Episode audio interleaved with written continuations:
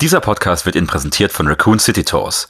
Sehen Sie die größten Attraktionen von Raccoon City. Sie werden von einem erfahrenen Team aus Stars Tourguides geführt. Waffen- oder Zombie-Virus-Impfungen nicht im Preis inbegriffen. Hast du gerade gesagt, Resident Evil Apocalypse ist kein großes Kunstwerk. Das ist jetzt ein Hot Take, das stimmt. Das ist so eine Erfindung von dem komischen Han Solo-Film. Nur weil du gestern Elden Ehrenreich in Oppenheimer gesehen hast, gilt das nicht. Franchises, die du nicht guckst. Ach so, Marvel-Kack. Scarlett Johansson ist ein Mensch. Die besten Steine sind Lego und was anderes schaue ich nicht. Also es gab halt so einen Aufruf, einen offenen Brief von vor allem äh, alten weißen Männern. Äh, ich meine natürlich führenden Experten auf dem Feld der KI. Äh, voll gepackt mit Hot Takes, diese Folge. Ghost in the Shell ist einfach einer meiner Lieblingsfilme und aus meiner Sicht der beste Film, der mit KI zusammenhängt. Wie findest du denn die Leistung von Scarlett Johansson in dem Film? Jetzt träume ich nicht, Daniel. Earth Camp? Individual with Unknown Birthday. Boah, Daniel, ey. Das ist, das ist so blöde. Der hottest Take kommt zum Schluss.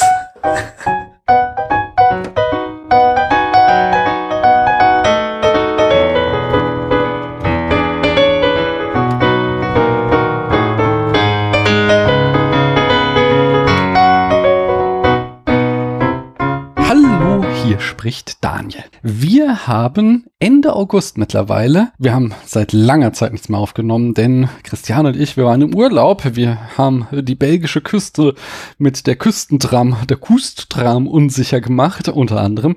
Aber hier ist ja nicht der Podcast, wo wir über Daniels Urlaub reden. Das äh, könnt ihr demnächst bei einem Gastspiel von mir in einem anderen Podcast hören, sondern hier spreche ich mit interessanten Menschen über tolle Filme.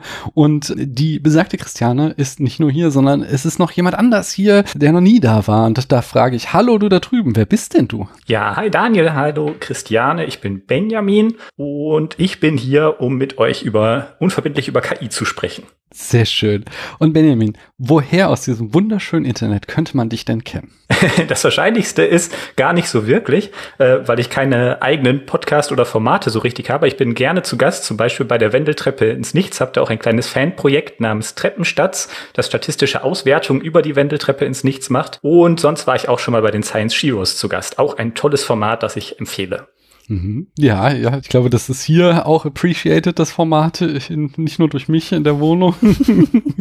Aber wie kommt es denn dazu, dass du diesen Statistik-Fan-Account zu der Wendeltreppe nichts, das ist ja äh, die, die Filmrezension Quizshow und dazu erhebst du äh, oder machst du immer krasse äh, statistische Auswertungen. Äh, wie kamst du auf die Idee und woher hast du die Skills dazu? Ähm, auf die Idee kam ich, weil ich mir selber einfach, wenn ich so Sachen höre, statistische Fragen stellte. Zum Beispiel, was würde denn wirklich dabei helfen, Treppen richtig zu erraten? Würde es mir helfen, mehr Filme rauszuballern oder lieber so selber im Kopf nachzudenken und dann vielleicht, wenn man sich sicher ist, zu raten? Weil man gibt ja auch immer anderen Hinweise, insbesondere mhm. wenn man Filme nur umschreibt, erlebnisfrei erfunden. Und die Skills dazu habe ich dann, äh, ach so genau, und deshalb habe ich dann angefangen, diese Statistiken, Analysen zu machen. Ich habe aber auch gemerkt, dass es eigentlich ein tolles Wissenschaftskommunikationsformat ist, weil man dann so ein äh, schon mal ein gemeinsames einen gemeinsamen Rahmen hat, einen gemeinsamen Datensatz, den alle Lesenden kennen, alle Hörenden kennen und äh, man muss dann nur die Methoden eigentlich erklären. Die Daten sind aber allen klar. Naja, und die Skills habe ich dazu, weil ich zufällig Juniorprofessor bin für Wissensrepräsentation und maschinelles Lernen. Da geht's also um so Sachen wie Datenwissenschaft, künstliche Intelligenz. Genau, also beschäftige mich beruflich ein bisschen mit dem Thema und bin da drin. Ja, Mensch, das, das passt ja wie die Faust aufs Auge für unser heutiges Thema. Du hast es ja auch eben schon mal angedeutet. Was ist denn jetzt aber, das wollen, das fragen sich jetzt bestimmt alle, die gerade zugehört haben, für den Fall, dass sie mal in der Wendeltreppe ins Nichts zu Gast sind, sollen sie da mehr den Daniel machen, der nie weiß, wie die Filme heißen, sondern immer sehr ausführlich die Filme beschreibt, oder sollen sie lieber sehr still sein und dann einmal der Fechtclub sagen und gewinnen? mehr raten ist statistisch gesehen äh, besser. Also wir können natürlich keine kausalen Schlüsse ziehen aus den Daten, aber korrelativ bringt mehr Raten mehr. Ich glaube aber trotzdem, dass es ein bisschen knifflig ist, wenn man die Filme nur umschreiben kann. ja, ich, ich äh, habe schon wiederholt auch Protest angemeldet, dass ich einfach für dieses Format nicht geeignet bin und ich hoffe, man hat es jetzt eingesehen und wird mich da nicht nochmal einladen. Nein. und habt ihr schon. Aber ich hatte viel Spaß mit der Folge, Daniel. Ja, das habe ich von vielen gehört. Ich hatte auch viel Spaß, muss man mal sagen. Aber ihr habt eben schon unsere zweite Gästin heute gehört. Ihr kennt sie, ihr liebt sie. Ich frage trotzdem, hallo du da drüben, wer bist denn du? Moin Giorno, hier ist Christiane. Hallo Christiane. Und woher? Aus diesem wunderschönen Internet könnte man dich denn kennen? Von der Wendeltreppe ins Nichts zum Beispiel. Was ist denn die Wendeltreppe ins Nichts? Ach, das hast du doch gerade schon gesagt. Das ist die Podcast-Rezensions-, nein, Filmrezensions-Podcast-Quiz-Show. Äh, der, die beste der Welt. Die beste der Welt, auf Ja. jeden Fall. Was ist denn, in, in, ihr seid ja auch gerade in einer neuen Staffel. Ja, Was können wir da demnächst erwarten? die längste Treppe der Welt könnt ihr erwarten. Uh, Ja. Klingt ja sehr gut, sehr gut. Ich habe euch aber heute hier nicht nur eingeladen, um über eure tollen Internetprojekte zu sprechen, sondern auch, wie wir das hier immer machen, in der ersten Folge der zwei, die wir aufnehmen, um mit euch ein bisschen vorzuplänkeln. Und um das gebührend machen zu können, habe ich Fragen von gutefragen.net, glaube ich, ich, also gute Fragen rausgesucht. Und zwar Fragen von Menschen, die sich zum Thema ähm, künstliche Intelligenz gestellt wurden dort. Denn das, wie gesagt, das wird heute das ein oder andere Mal noch Thema sein. Und da ihr ja Experten auf die eine oder andere Weise dazu seid, möchte ich gerne, dass ihr die da beantwortet. Zum Beispiel fragt Fabio, wie kann ich eine AI programmieren? Hey, wie geht das? Und ist es möglich, eine AI zu programmieren, die selber lernt? Mhm. Ja, das ist möglich, aber wie, weiß ich nicht.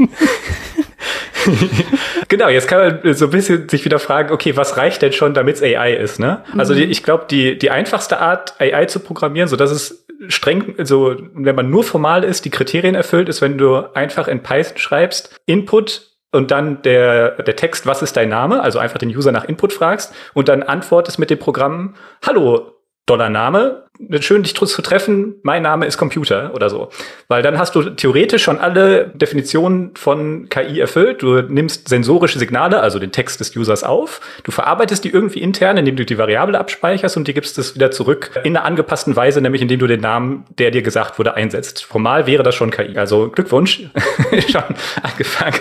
Und mit selber lernen, dabei habe ich auch immer so ein technisches Klugscheißer-Gegenbeispiel. Äh, theoretisch kann man äh, selber lernen, so wie wir das im maschinellen Lernen machen, schon indem man einfach einen Mittelwert ausrechnet. Weil je nachdem, welche Daten man kriegt, kriegt man immer einen anderen Mittelwert drauf. Es ist also total adaptiv auf die Daten angepasst. Also wenn ihr einen Mittelwert ausrechnen könnt im Programmieren, dann habt ihr auch schon maschinelles Lernen programmiert. Ja, top. Ich würde sagen, wir haben Fabio geholfen, oder? Ich glaube, für gute Frage.net reicht's. Aber äh, nee, ich finde das eine super Seite. Also ich freue mich jedes Mal wieder, wenn ich da Sachen von lese. Ja, da werden uns heute noch die eine oder andere gute Frage von dort wird uns begegnen, denke ich mal. Aber Benjamin, ich habe jetzt auch eine Frage, die du, ich weiß nicht, vielleicht könntest du sie auch mit maschinellem Lernen beantworten, aber eigentlich will ich sie mit deiner Kreativität beantwortet bekommen, nämlich äh, traditionell oder jetzt gar nicht mal so traditionell, sondern erst seit neuestem werden hier die Leute aufgefordert, den Spätfilm in fünf Sätzen zu beschreiben, um Leuten, die hier zum ersten Mal reinhören, mal zu sagen, was das hier eigentlich ist. Magst du uns das präsentieren, bitte? Okay, also es ist ein, im Kern ist es ein Filmbesprechungspodcast, wo zwei oder mehr Personen miteinander über einen Film sprechen, auf den sie sich geeinigt haben. Ähm, aber das Tolle ist halt, äh, diese Filmbesprechung ist dann angereichert dadurch, dass es eine Vorfolge gibt mit allerlei ähm, gut vorbereiteten und brillanten Spielen.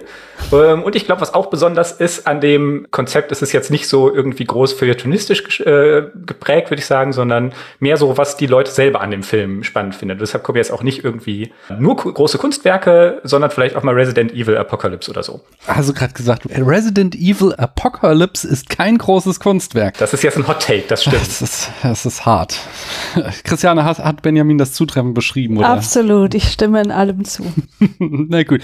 Dann habe ich äh, eine weitere Frage an euch, und zwar, hört ihr Podcasts? Ja, Ja, Und dann wäre die Frage, gibt es gerade einen Podcast, in dem ihr drinne steckt, äh, den ihr den HörerInnen empfehlen wollt? Ja. Ja? Ich muss sogar nicht mal auf mein Handy gucken, weil das eh gerade in der Ladestation ist. Mhm. Also ich bin ja dafür bekannt, dass ich äh, oftmals Podcasts wegbinge. Ich habe irgendwie noch nie so eine richtige Routine entwickelt, dass ich sage, okay, montags den, dienstags den, sondern wenn ich einen gefunden habe, den ich gut finde, dann äh, höre ich alles weg davon.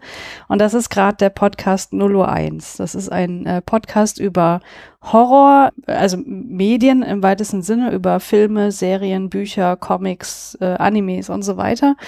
Und da sprechen zwei Leute äh, miteinander, die sich offenbar auch schon lange kennen, äh, über ein Thema, ein Überthema, zu dem sie jeweils ein Werk äh, mitbringen und dann besprechen sie das und bringen ganz gut rüber, was sie daran fasziniert und äh, sehen vieles halt auch kritisch und so. Das gefällt mir sehr gut. Sehr schön. Ich habe ihn schon abonniert, nachdem du mich mehrfach davon dazu gedrängt hast, dass ich das tun soll. Und Ja. ich habe es nicht bereut. Okay, sehr schön. Benjamin, hast du auch einen Podcast für uns? Also eine der letzten Sachen, die ich gehört habe, ist natürlich Privatsprache zu Thema Judith Butler. Muss ich mir meistens die Folgen mehrfach anhören, damit ich wirklich allem folgen kann. Aber sonst finde ich auch letztens ganz gut mehr so aus der Unterhaltungsrubrik Too Many Tabs. Das ist, sind so zwei äh, RedakteurInnen, ich glaube, die sind von vom Neo-Magazin. Aber jedenfalls ähm, ist dann deren Konzept, sie steigern sich ganz tief in ein Thema rein, zu dem sie dann ganz viele Tabs in ihrem Browser aufmachen und Mhm. äh, erklären dann ihre jeweilige Obsession und machen dann die Tabs wieder zu. Sehr schön, interessant. Werde ich auf jeden Fall auch mal reinhören. Und Stichwort Judith Butler, da, ich glaube, das ein oder andere, was wir da in den letzten Wochen, Christian und ich sprechen da über äh, Judith Butlers, ähm, das Unbehagen der Geschlechter und das ein oder andere, was wir da in den letzten Wochen besprochen haben, das wird heute auch noch mal eine Rolle spielen. Aber dazu später mehr. Christian guckt verwundert, dabei hat sie den Text, den, auf den ich anspiele, mit mir gemeinsam gelesen. Ach ja. Äh, anyway, äh, ich, hau auch noch mal einen Podcast raus und zwar äh, habe ich vorhin Christiane auch schon von erzählt. Ich habe gerade ähm, You're Wrong About gehört. Da ging es um äh, so ein absurdes Projekt den USA in den 40er Jahren irgendwie den normierten Amerikaner zu finden, Norm and Norma. Und äh, bei Männern hatten sie da gute Daten durch die Musterung für den Zweiten Weltkrieg. Und bei Frauen haben sie das sich mehr oder weniger äh, imaginiert und dann versucht, eine Frau zu casten, die den Maßen entsprach und waren sehr verwundert, dass das irgendwie die, die Realität nicht mit ihren Fantasien zusammenpasste. Und das haben die beiden Hostinnen sehr amüsant und äh, informativ rübergebracht, dieses Thema. Das kann ich sehr empfehlen. Dann starten wir in das erste richtige Spiel hier. Habt ihr Lust, mit mir zu spielen? Ja. Ja, Sehr schön. Das ist das Filmschätzquiz. Das hat zuletzt Jan in einer äh, Special-Runde gespielt. Das hat ihm auch so ein paar Punkte gekostet. Er hat ein bisschen weniger Punkte durch eingefahren, hat unter erschwerten Bedingungen trotzdem den dritten Platz in der Gesamtwertung erobert, den er sich jetzt mit Christoph teilt. In der Durchschnittswertung hat er dadurch äh, Punkte zwar verloren, aber dennoch den dritten Platz verteidigen können. Allerdings ist er jetzt dort punktgleich mit Christoph und Marco. Und wo stehe ich? Du stehst in der Gesamtwertung auf Platz eins weit äh, vor allen anderen, weil du sehr oft da bist und ich glaube Durchschnitt fünf oder sechs, also da bist du nicht so weit. Boah. Da musst du jetzt raushauen, um in der Durchschnittswertung nach oben. Aber ich wette, das ist auch statistisch normal, dass man sich da so einem Mittelwert annähert, je öfter man dieses Spiel spielt. Und deswegen haben natürlich Leute, die einmal hier spielen und dabei dann herausragend gut sind, stehen dann in der, dieser Durchschnittswertung besonders weit oben. Hm. Während wenn man mehrfach das Spiel spielt, man zwangsläufig sich so ein bisschen irgendwo einpendelt. Ja, das, äh, für alle, die das noch nicht gehört haben. Das, es geht ja um, äh, ihr sucht, ihr sagt mir gleich zwei Zahlen, hinter denen verbirgen sich Namen von Filmen, die ihr miteinander vergleicht in den Kategorien Länge, Jahr, Oscar-Nominierung, Budget und Alter des oder der Hauptdarstellerin. Und ja, ihr sagt mir dann jeweils von was ihr glaubt, welcher Film zum Beispiel länger ist. Und wenn ihr da richtig liegt, kriegt ihr einen Punkt und zwischendurch gibt's jede Menge Bonuspunkte. Wenn ihr random Filmfacts raushaut, könnt ihr weitere Bonuspunkte bekommen. So hat sich das in letzter Zeit, also zu den Filmen, wenn nicht jetzt hier kommen und sagen, ich weiß, dass Avatar der beste Film aller, also der, der erfolgreichste Film aller Zeiten war und dann Bonuspunkte wollen, auch wenn Avatar hier gar nicht gefragt ist. Wir werden uns da bestimmt auf was einigen. Habt ihr dazu noch irgendwelche Fragen? Nö, du sagst immer an, wer antworten soll und so, ne? Weil wir ja zu zweit sind. Ja, ihr antwortet beide, aber ich sage immer, wer als erstes Ja, antworten ja, darf. ja. Gut. Okay, seid ihr denn auch bereit? Auf jeden. Dann so Benjamin. bereit, wie es nur geht. Sehr schön. Benjamin, sag mir doch mal eine Zahl. Zwischen 1 und 50, Genau, ne? zwischen 1 und 50. 14. Die 14, da haben wir Spider-Man Into the Spider-Verse. Wie heißt der denn auf Deutsch? Hm, Ich glaube, der heißt genauso, aber vielleicht hat er wieder so einen tollen Untertitel, oder? Dann, dann würde ich nicht fragen, wenn er genauso heißt. Er hat einen, Ach so. ich gebe euch sogar noch einen Tipp, er hat auch einen englischen Namen, der Ich glaube, ich ist. weiß es.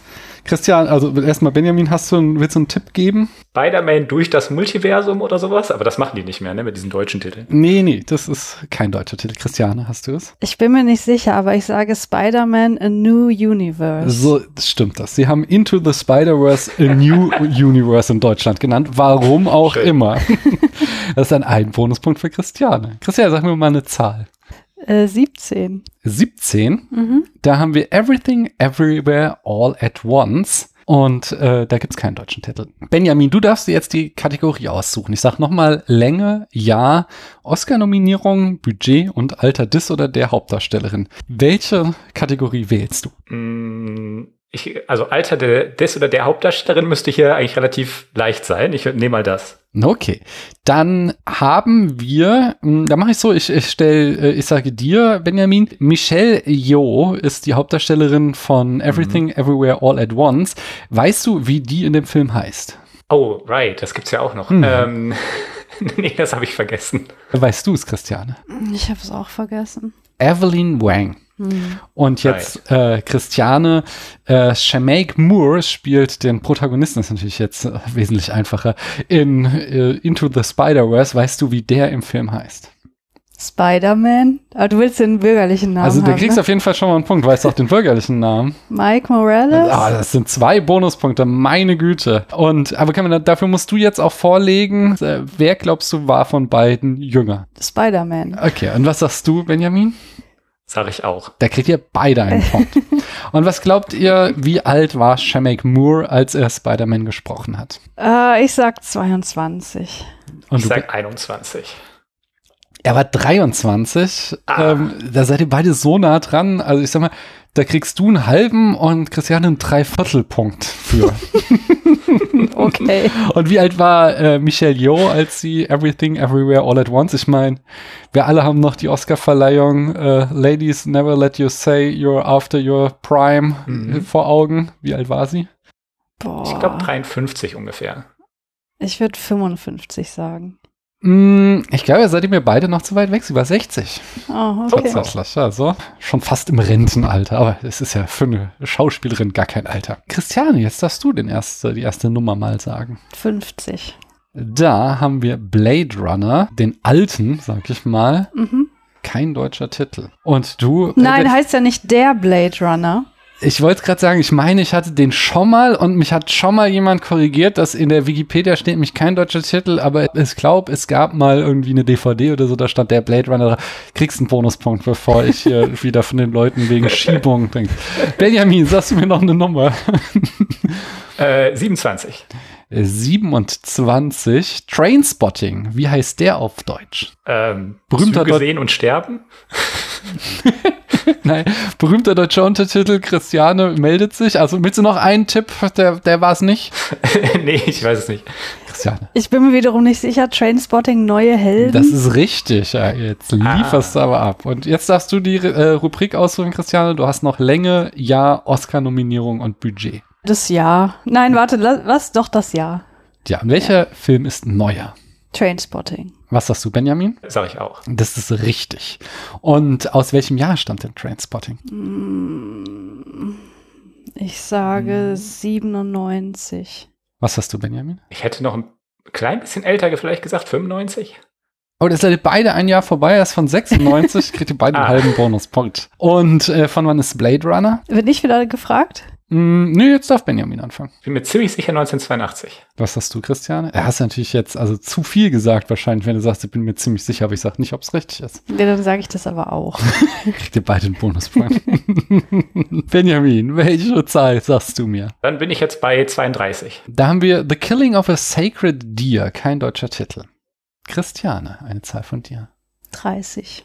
The Night of the Living Dead. Wie heißt der auf Deutsch? Die Nacht der lebenden Toten? Das ist richtig. Kriegst Okay. einen Bonuspunkt. Ich habe das Gefühl, irgendwie Christiane sahnt hier lauter einfache ab, was aber keine Schiebung ist, möchte ich nochmal betonen. Ihr könnt jetzt auf jeden Fall wählen zwischen, oh, Länge und Oscar-Nominierung, denn de, bei Killing of a Sacred Deer habe ich das Budget nicht rausgekriegt. Für was entscheidet ihr euch? Boah, das Äh, ist Benjamin muss, glaube ich, die Ach so, Rubrik Entschuldigung. suchen. Ich sage jetzt einfach Oscar-Nominierung, aber ich glaube, ich weiß beides nicht. Okay, Benjamin, wer, wer glaubst du hat mehr Oscar-Nominierungen? Was war nochmal der erste Film, den wir hatten? Wir hatten Killing, Killing of of Sacred Deer und Night of the Living Dead. Right. Ich glaube, wenn es überhaupt eine hatte, war Killing of the Sacred Deer hat mehr. Was hast du? Ich sag, die haben beide keine. Und damit hat Christiane recht und kriegt einen äh, Punkt, denn sie haben beide null Oscar-Nominierungen. Yay. Dann, Sind das dann äh, nicht theoretisch zwei nicht. Punkte? ich wollte das gerade auch sagen. Ja, okay, sie hat für die Nominierung und für die Oscars äh, richtig, kriegt sie zwei Punkte. Ich will mal nicht so sein, damit sie in ihrer Durchschnittswertung aufsteigt. Aber dann sag du mir noch mal eine Zahl, Christiane. Zwei. Oh, da haben wir Ghost in the Shell, den Anime. Wie heißt der denn auf Japanisch? Ich weiß nicht. Benjamin, weißt du es? Oh, das ist ja jetzt peinlich für mich. Ich weiß es auch nicht. Also ich weiß nicht, wie man es ausspricht, aber es äh, hier in Lautschrift wird es Kokaku Kidotai genannt. Okay. Und eine Zahl von dir, Benjamin? Äh, 37. 37. Da haben wir The Neon Demon. Keine, ähm, kein deutscher Titel. Da haben wir jetzt noch die Länge und das Budget bei den beiden Filmen. Benjamin hat eben ausgesucht, du darfst, Christiane. Welche Rubrik möchtest du? Was war der zweite Länge Film? oder Budget? Der zweite Film, was war Äh, das? Neon Demon und Ghost in the Shell. Ähm, ja, oh, Länge ist aber auch, ich sag trotzdem, oder Budget? Hm, ich sag Länge. Okay. Und welcher der beiden Filme war länger? Neon Demon. Was hast du, Benjamin? Sag ich auch. Das liegt dir richtig. Wie lang ist denn, Wollte gerade sagen, ich weiß auch wie lang, glaube ich. wie lang ist denn Ghost in the Shell erstmal? 82 Minuten. Ja, sag ich auch. Ich habe hier 79 stehen, aber ich meine auch die ganze Zeit in den Texten 82 gelesen zu haben. Von daher, das google ich jetzt mal live, weil die 79 machen mich jetzt auch ein bisschen stutzig. Wie in der deutschsprachigen Wikipedia 79 stehen, in der englischsprachigen 82. Ich sag mal, die deutschsprachige ist falsch, weil ich bin mir ziemlich sicher, dass es 82 Minuten waren. Von daher kriegt ihr beide einen Punkt. Wisst ihr denn auch, wie, wie lang es, äh, was war das? Was? Neon Dean. Wie lang ist The Neon Dean? 111 Minuten. Ähm, Du musst Benjamin ich noch sag- fragen. ja, ja. Ich sag 118. Oh, da ist Benjamin sehr nah dran und kriegt einen halben Bonuspunkt. 117 Minuten. Hey, äh, Benjamin kriegt einen Dreiviertel Bonuspunkt, weil Christian ist auch noch sehr nah dran. Von daher kriegt sie einen halben Bonuspunkt. Meine Güte, seid ihr gut heute. Dann noch zwei letzte Zahlen bekomme ich von euch. Fünf. Äh, 44. Erstmal, die 5 ist Soylent Green. Wie heißt der auf Deutsch? Oh, das hatten wir doch schon mal. Der hat so einen bekloppten Titel. War, war das hier 2021, Punkt, Punkt, Punkt, das Jahr, in dem sie kommen? Benjamin, was sagst du? Oh, da, da klingelt was. Ich glaube, das stimmt. Ich hatte sonst nur jetzt den Satz, Säulend Grün ist Menschenfleisch, weil sie nennen es ja wirklich Säulend Grün im Deutschen. Aber ich, das ist halt offensichtlich nicht der Titel, weil das wäre der Twist. Ich, ich glaube, das stimmt, was der Christiane sagt. Aber das, das Jahr, in dem, ich glaube, da kommt nicht Willkommen, sondern irgendwas anderes. Es ist, äh, es, ihr, ihr habt äh, die, die Struktur des Titels erraten, aber der Titel ist nicht richtig. Und zwar Jahr 2022 erstmal. Okay. die überleben wollen. Also Punkt, Punkt, Punkt. Jahr 2022, Punkt, Punkt, Punkt, die überleben wollen, war tatsächlich der deutsche Titel für Soylent Green. Und äh, Benjamin, was hattest du für eine Zahl? Äh, sorry, 44 hatte ich. Die 44, da haben wir It Follows. Das hat keinen deutschen Titel und ihr habt nur noch das Budget. Welcher Film hatte ein höheres Budget? Oh Gott, das ist schwierig. Die sehen beide billig aus. Ich habe Soylent Green nie gesehen. Hä, den Hattest hast du den hast du geguckt. Nein, den wollten wir gucken, das haben wir aber nicht gemacht. Verwechsel ich den jetzt gerade? Ich glaube, ich verwechsel den mit einem anderen Science-Fiction-Film, den wir angeguckt, angefangen haben und ich bin dann ins Bett gegangen. Nee, das war der mit dem Staub. äh, Andromeda Sane. Ach, an den habe ich die ganze Zeit gedacht. Okay. Nein, nein. Ah, okay, ja gut, dann habe ich Silent Green wirklich auch nicht gesehen. Dann sage ich, der war billiger. Und was hast du, Benjamin? Äh, da ich It Follows gar nicht kenne, muss ich jetzt raten. Aber ich sag auch, Säulend Grün war billiger. Da liegt ihr beide falsch, tatsächlich. Äh, Oh, obwohl Mann. er wesentlich älter ist, war er teurer. Was glaubt ihr, hat Solent Green gekostet?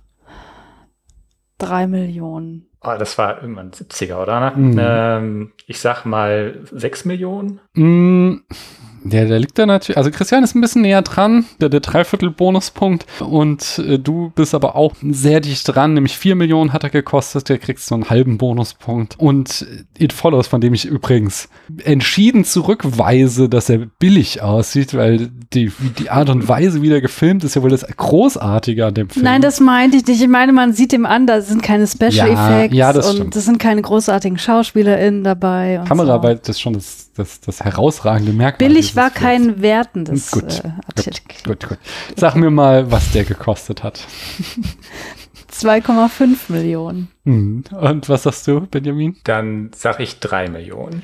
Nee, da seid ihr mir beide zu weit weg, weil ihr schon ja auch wusstet, äh, dass er billiger ist. 1,3 Millionen. Also er war wirklich äh, für das Jahr 2014 sehr günstig. Äh, haben ihn aber Wie sagt man, preiswert ist das. preiswert, genau. Es waren halt damals keine Stars.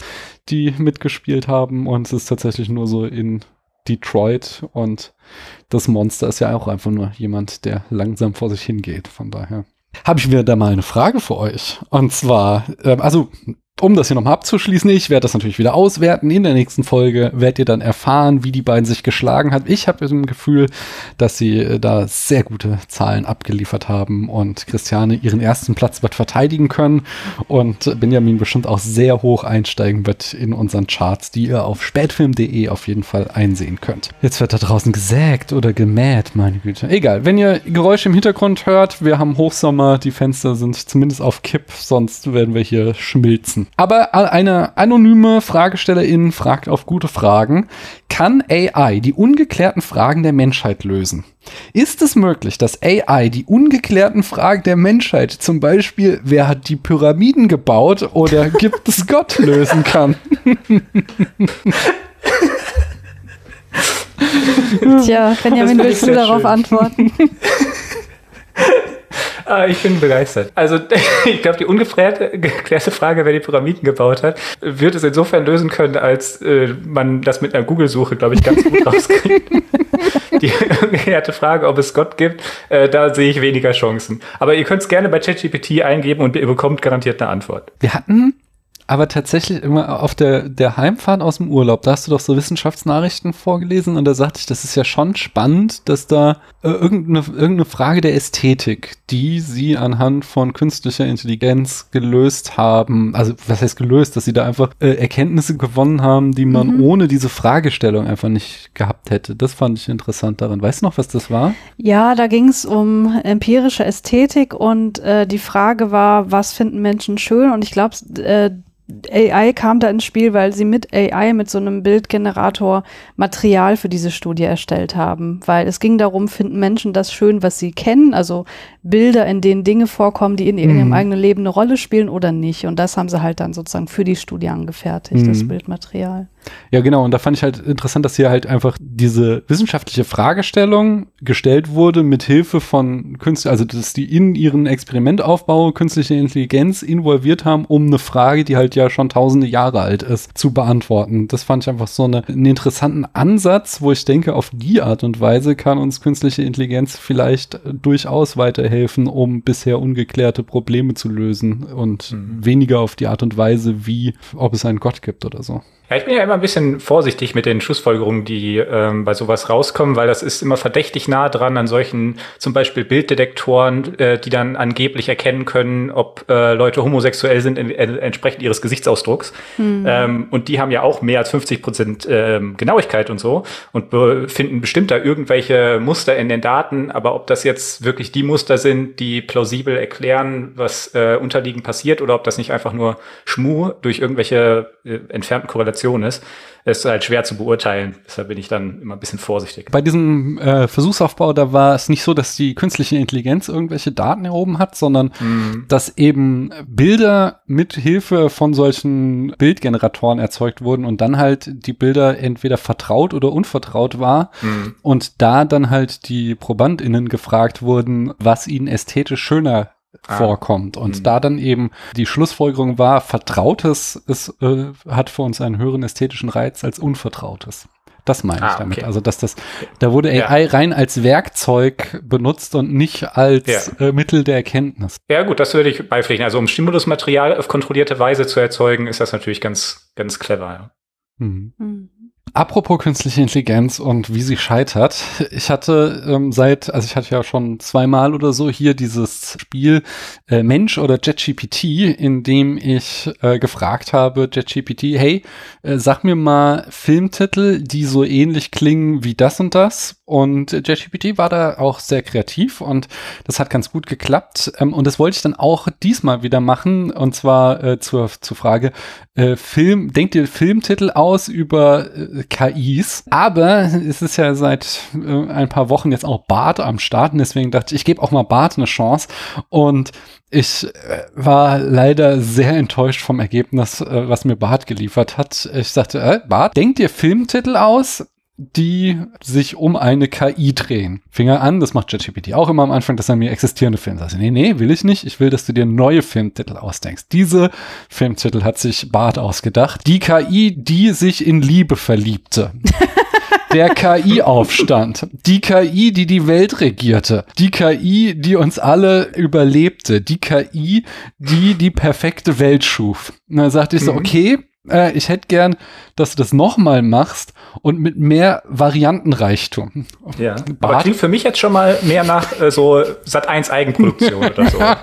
Aber die KI, die sich in die Liebe verliebte, das hat doch schon was Philosophisches. Ja, das ist schon, das ist schon schön. Aber äh, ich sag, gib mir das, also gib mir mehr, gib mir variantenreichere Titel jetzt mal bitte. Ich möchte nicht immer nur die KI und so weiter haben. Mhm. Wie das dann immer ist, so, klar, mach ich, gebe ich dir, sehr gerne. Und seine Antworten waren dann, die KI, die zu einem Genie wurde. Die KI, die die Welt rettete. Die KI, die die Menschheit zerstörte. Die KI, die uns alle gleich machte. Die KI, die uns alle frei machte. Das ist seine Vorstellung Ah. von variantenreicheren Titeln. Ja. Jetzt denke ich eher so an Kinderbücher für so drei bis fünf vielleicht. Naja, ich hatte da noch so ein bisschen rumgespielt, aber insgesamt ist das Problem, habe ich dann auch festgestellt, dass einfach die Art und, also die Art und Weise, wie Filme über KI benannt sind, ist einfach zu unterschiedlich. Es ist nicht so Mhm. wie äh, The Boston Strangler, da, da ging das sehr leicht, weil es gibt halt irgendwie 20 Filme, die sich um den Boston Strangler drehen und die dann irgendwie alle ähnlich heißen. Aber oh, wenn du jetzt siehst, Her oder Ex Machina oder Blade Runner, das sind einfach so grundsätzlich Mhm. verschiedene Namensstrukturen, dass ich damit einfach nicht weiterkam bei den Mhm. bei diesen künstlichen Intelligenzen. Aber im äh, Rahmen dessen bin ich auf eine schöne Wikipedia-Liste gestoßen, nämlich die List of Artificial Intelligences in Film. Und da habe ich hier eine Liste mit jede Menge Filmen. Da muss ich mir jetzt nur irgendwie gucken, wie ich mir vielleicht mal Punkte aufschreibe, weil ich lasse euch jetzt eine Herzrunde spielen und ich mache es auch so kompliziert wie neulich Christiane, diese Herzrunde, die niemand verstanden hat, weil hier wird nämlich noch unterschieden, ob, und zwar, ob die KI in dem Film ein Computer oder Programm ist oder ob es sich um einen Roboter handelt oder ob es sich um beides handelt. Hä, wie soll denn ein Roboter nicht gleichzeitig auch ein Programm sein? Das verstehe ich nicht. Mm, Ich dachte, es ist, Also hat das Ding einen humanoiden Körper oder nicht? genau, hat es einen, Kom- hat es einen Körper oder nicht? Also, Ja, ja, aber du hast gesagt, äh, oder beides. Also, ja, ja, es ist, ich kenne halt die Filme nicht, wo beides angehakt ist. Ich gucke mal, ob ich gerade ein Ding. also ich will damit sagen, ein Roboter hat immer auch ein Programm in. Das ist richtig, aber ich habe hier das, was sie als Beispiel für beides nehmen, ist Alien. Da hast du sowohl Ash, den Androiden, so, als auch Mother, den Mann, Computer. Mother wollte ich gerade nennen, Daniel. Es tut mir leid, du hast die Frage nicht verstanden. Ich musste Du hättest auch einfach sagen, wie, wie bei Alien. Punkt. ja, ich habe es ja selbst nicht verstanden und musste es jetzt nachlesen. also es sind zwei verschiedene Entitäten gemeint. es sind verschiedene Entitäten gemeint. Okay. Und da sind noch mehr Filme drauf, die dir einfallen. Von daher keine Sorge. Müssen wir immer den Namen der KI auch dazu nennen? Nein, ihr kriegt einen Punkt, wenn ihr nur den Film sagt. Ihr kriegt, oh, ihr, kriegt, oh, ihr kriegt zwei Punkte, wenn ihr sagt, ob es ein Roboter oder ein Computerprogramm ist. Und ihr kriegt äh, drei Punkte, wenn es beides ist. Und ihr kriegt vier Punkte, wenn ihr auch noch den Namen gebt. Oder ihr kriegt einen Bonuspunkt für den Namen. Boah, es, ist, es wird kompliziert. Ich habe geschafft, diese Herzrunde noch komplizierter zu machen als neulich, glaube ich. Ja, ich glaube, du solltest ja auch einen Abakus daneben stellen oder sowas. Ja. Ich habe hier Stift und Papier, das reicht auf jeden Fall. Wer möchte anfangen? Christiane hebt die Hand. Ich sage Hell 9000 aus 2001 Odyssee im Weltraum. Das ist eine klassische künstliche, künstliche Intelligenz ohne Verkörperung. Okay, da kriegst du drei Punkte jetzt für. Okay, Benjamin. Ja, also ich fange mit Ghost in the Shell an. Da gibt es Projekt 2501. Das ist ein Programm und ist eigentlich körperlos, obwohl der manchmal in den Körper reinspringt. Es gibt aber auch die ganze Einheit. Äh, ach so, nee, genau. Es gibt nämlich die, die Androiden, die auf den Bildschirm rumtippen, sind komplette Nebencharaktere, aber das sind tatsächlich Roboter. Die haben aber keine Namen, soweit ich weiß. Sind das Roboter? Sind das nicht Enhanced Humans? Die, also, also, das nee, ist diese, die alle Cyborgs? gleich aussehen, das sind doch einfach nur Androiden. Genau. Also, die werden in hier auf jeden Fall nicht aufgelistet. Hier Ja, aber in das, ich habe ja auch den Manga gelesen. Ich kann das bestätigen, das stimmt. Und es gibt eigentlich noch die, ich glaube, Fujikomas heißen die. Die Tachikomas gibt's auch. Die gibt's aber in Genau. dem Film nicht. Die kommen nur in der Genau. Serie oder im Manga vor. Äh, also genau. kriegt Benjamin jetzt auch drei Punkte? Ne, vier. Achso, hast du, hast du gesagt, wie die heißt, die künstliche Intelligenz? Ja. Nämlich? Projekt 2501. Ah, okay. Das, hier steht The Puppet Master, aber ja, das sind beides ja Namen davon. Okay, dann kriegst du vier. Christiane, dann bist du dran. Ich sage den Film Moon Mhm. Und da gibt es dieses Smiley Face, aber ich weiß nicht, wie der heißt. Es ist auf jeden Fall eine KI ohne Verkörperung. Es ist nur ein Programm. Ja, da kriegst du zwei Punkte, aber damit bist du trotzdem mit fünf wieder in Führung gegangen. Das heißt, Benjamin muss Willst du nicht aufklären, wie der heißt? Achso, äh, der heißt Gertie. Ach ja, okay. Ah. Ich sag Nummer 5 lebt. Also Ich glaube, auf Englisch heißt der Short Circuit und der Roboter ist Nummer 5. Das ist richtig. Johnny Five im Englischen, aber auch Number Five. Also das waren jetzt eins, zwei, drei Punkte, nicht wahr? Für dich, dann Mhm. bist du bei sieben, Christiane. Das musst du jetzt toppen. Ich sage Ex Machina und da gibt's Ava und die ist ein Roboter. Du hast auf jeden Fall recht. Das sind drei Punkte, nicht wahr? Ja. Dann bist du bei acht, da muss Benjamin nachlegen. Äh, ich habe mir hier noch aufgeschrieben, Robocop. Heißt der auch Robocop? Aber das ist ziemlich sicher ein Roboter, oder? Ich dachte, das ist ein Mensch. Hm, Ist das ein ist, Mensch? Das ist interessant, weil also eigentlich ist es ein, also es ist ja, Ist Das das, ist nicht ja- ein Mensch, der nach dem Tod irgendwie da ja, rein? ja, aber die Frage ist halt, wie menschlich er noch ist. Das ist ja quasi eine Frage, die uns heute auch noch beschäftigen wird. Aber er ist hier aufgelistet von daher und er heißt Robocop oder Murphy. Ähm, von daher drei Punkte für Benjamin. Ja. Das war jetzt sehr erschlichend, finde ich, und unverdient. Nein. Wenn das jetzt auf der weiter. Liste steht, dann steht es auf der Liste. Was wollte ich denn? Ach so, Hör, nämlich äh, mit dem äh, Software, mit dem Betriebssystem. Samantha hieß sie. Äh, das sind drei Punkte für dich. Dann nehme ich Matrix und das Programm heißt Agent Smith. Es gibt auch noch nicht äh, androide Roboter, nämlich diese äh, hier Tentakelviecher, die die Leute jagen Mhm. ähm, in der echten Welt, aber ich weiß nicht, wie die heißen. Das sind trotzdem vier. Äh, Sentinels wären das gewesen, Ach, deren ja. Name. Okay, aber das Alien-Franchise ist komplett raus, oder? Jetzt ist das Alien-Franchise raus, ja. Ach man. Boah, wo gibt's denn noch Roboter? Überall. Der Roboter. Wally. Den meinte ich nicht, aber den gibt's auch, ja. Und was ich ist nehme das? Wally aus Wally und die- es gibt noch einen zweiten Roboter, wo ich nicht weiß. Heißt nicht L oder so? Sie hat doch so einen sprechenden Namen. Mhm. Hat sie. Aber ich werde ihn dir nicht sagen. Eve heißt sie. Genau. Kriegst du jetzt für beide einen Punkt? Nee. Nee, kriegst drei Punkte. Äh, damit hast du aber, Aber- auch nur gleich gezogen. Und es gibt aber noch ein körperloses Programm in Wall-E, aber finden wir noch raus, wie das heißt. Aber das Hier wird das nicht sage. aufgelistet, das körperlose Programm. Aber stimmt, es gibt so ein Hell-mäßiges äh, Verarschung, also so ein Zitat von Hell. Das ist nicht, ich merke, diese Liste ist nicht vollständig, skandalös. Ich finde, der kriegt auf jeden Fall Benjamin einen Bonuspunkt, dann musst du erst recht nochmal Nee, nachlegen. nee, ich war ja nicht dran. Nein, ich weiß, nein, weiß, das ich weiß, ja trotzdem. Christiane musste, Christiane muss eh nachlegen, weil sie nur gleich gezogen hat. Ach so, jetzt, ich muss jetzt direkt Du im musst, du Anschluss musst noch einen bringen, so war ja die Regel da. Achso, hatten wir Blade Runner schon genannt? Aber zählt, es zählt nicht, oder? Weil das äh, fleischliche Androiden sind oder gilt das trotzdem? Ich gucke. Das wird hier, dann weißt du auch noch, wie sie heißen? Ja, dann nehme ich den neuen Blade Runner, da heißt er nämlich Kay. Ach so, und da gibt's auch noch Joy, das ist ein Programm, die dann erst im Laufe des Films einen künstlichen Körper bekommt.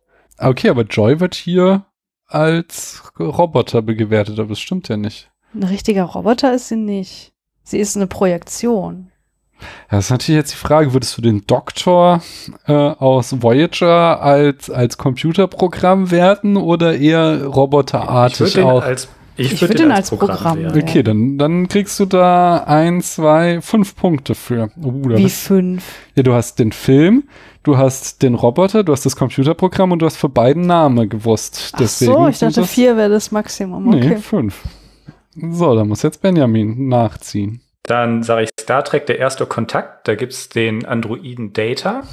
Mhm. Und naja, die Borgkönigin ist kein Programm auf jeden Fall. Aber es gibt natürlich den Schiffscomputer von Star Trek, der hat aber keinen Namen. Hat der denn eine künstliche Intelligenz? Das ist natürlich auch eine Frage. Also eben, Also der kann schon echt viel. Ja. Dafür, dass man dem einfach irgendwelche Voice-Commands geben kann und dann macht das Schiff das.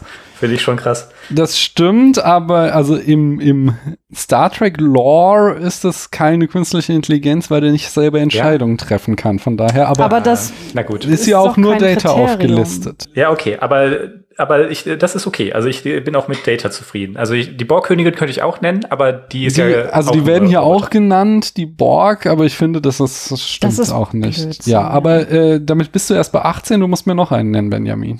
Es gibt in Interstellare gibt es noch einen Roboter. Wie Hm. heißt der denn nochmal? Roboter, Interstellar stimmt, das sind zwei Punkte, aber er heißt nicht Atlas. Aber so ähnlich.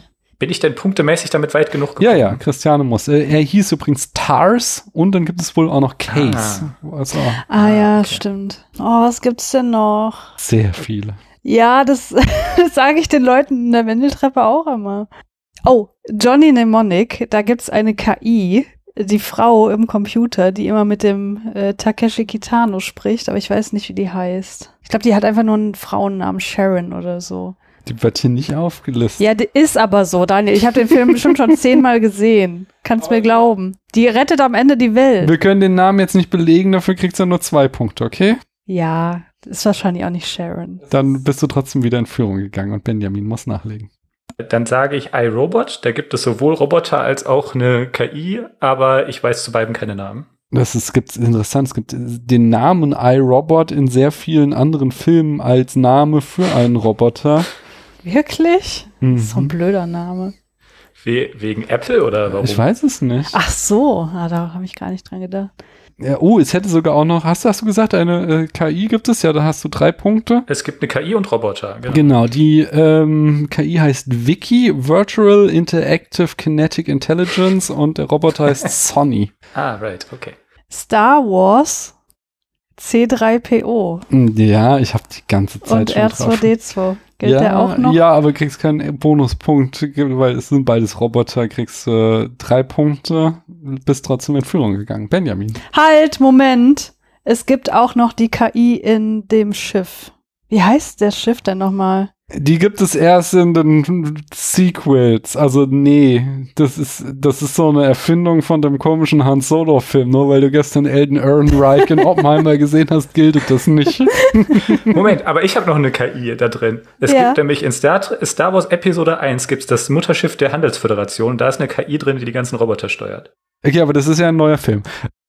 Ach so, na gut. Aber ich dachte, das Star Wars Franchise ist raus, wenn man es einmal gesagt Stimmt, nee. Christiane hat angefangen mit dem Nee, Star genau. Wars Franchise, dann bist Dann du raus. nicht. Nee, geht's nicht. Ja. Äh, Puh. Hast, Okay. hast du meine Punkte Ja, ja, dann Benjamin muss nachlegen. Okay, okay, ich rede gerne nach. Äh, Das, das Meisterwerk Resident Evil 1, sage ich, mit der Red Queen. Ja, ich habe schon die ganze Zeit drauf gewartet. Sehr schön. Äh, es sind drei Punkte. Christiane, du musst Boah, nachlegen. scheiße. So langsam weiß ich nichts mehr. Sind wir schon an einer Stelle, wo du ein paar Tipps geben kannst? Muss ich Tipps geben? Das mache ich in der Treppe auch immer. Habe ich den Film genannt eben? Ich weiß es nicht, aber es ist halt der Klassiker, der auch in Ghost in the Shell wieder zitiert wird. Alle, alle Science jeder Science-Fiction-Film, der was auf sich hält, muss diesen Film zitieren in seiner Ästhetik. Das, der Urroboter kommt da drin vor.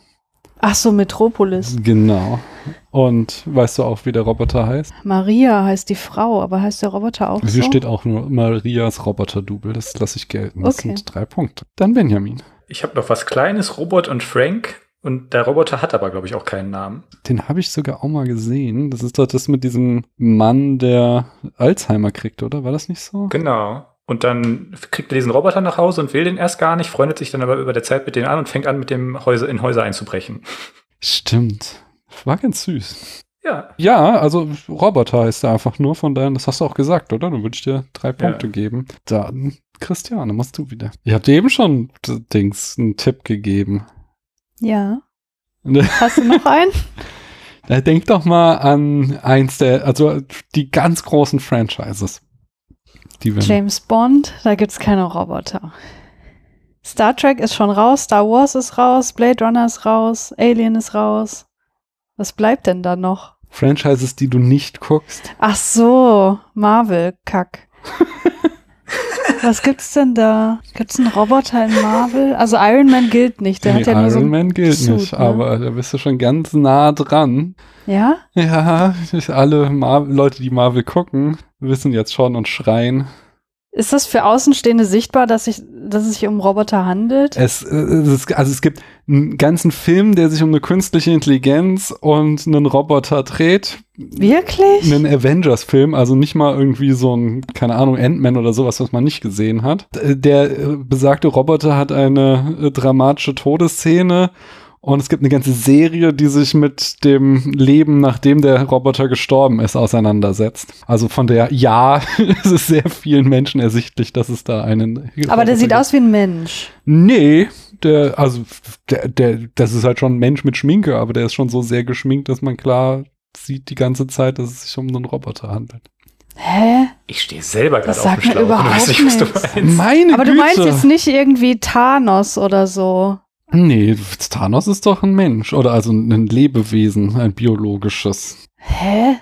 Also Captain America Also die künstliche Mensch. Intelligenz, die in dem einen Film vorkommt, der Film ist nach der genannt. Also Thor ist ein Mensch. Doctor Strange ist ein Mensch. Scarlett Johansson ist ein Mensch. Wen gibt's denn noch? Iron Man ist ein Mensch. Doctor Strange habe ich schon genannt. Black Panther ist ein Mensch. Ich habe doch schon alle genannt. Die Guardians sind alles Menschen oder Aliens. Ja, ja, nee, hast du nicht genannt. Ich würde sagen, du hast verloren. Nee, oder? ich habe nicht verloren. Jetzt lass mich mal nachdenken. Ein Avengers-Film. Ant-Man ist doch auch ein Mensch. Aquaman, Batman. Hier ist sogar noch einer, der, also der, den man, wenn du Iron Man geguckt hast, da kommt auch die ganze Zeit eine künstliche Intelligenz vor, die einen eigenen Namen hat. Die Sekretärin. Sagen, das ist gemein. Nee. Und das ist nicht nur ein Animationsfilm rangeklatscht. Nein, das ist einer aus der Hauptreihe. Das ist der zweite Avengers-Film, der, dessen Untertitel ist nach der künstlichen Intelligenz, die der große Villain in dem Film ist, benannt. Und die Auflösung ist, dass zwei künstliche Intelligenzen verschmelzen, auch das wieder eine äh, epische Vorausdeutung auf das, was heute Abend noch kommt, und daraus ein Roboter am Ende entsteht, der eine sehr große und super wichtige Rolle im Marvel-Universum spielt und äh, am Ende in den großen Endschlachten da auch ganz, ganz wichtig ist. Boah, ich habe nicht mal ein vages Bild vor Augen. Ja, deswegen. Ich Der Baum.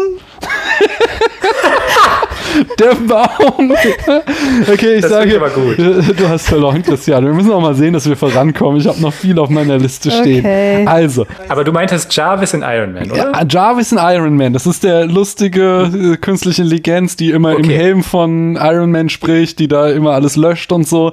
Der Ja. Film heißt Und meintest du sonst Winter Soldier? Nein, Avengers Age of Ultron. Ultron ist die KI, gegen die sie in dem Film kämpfen müssen. Und Ach am so. Ende wird dann Jarvis mit Ultron mit Hilfe eines dieser Infinity-Steine zu Vision.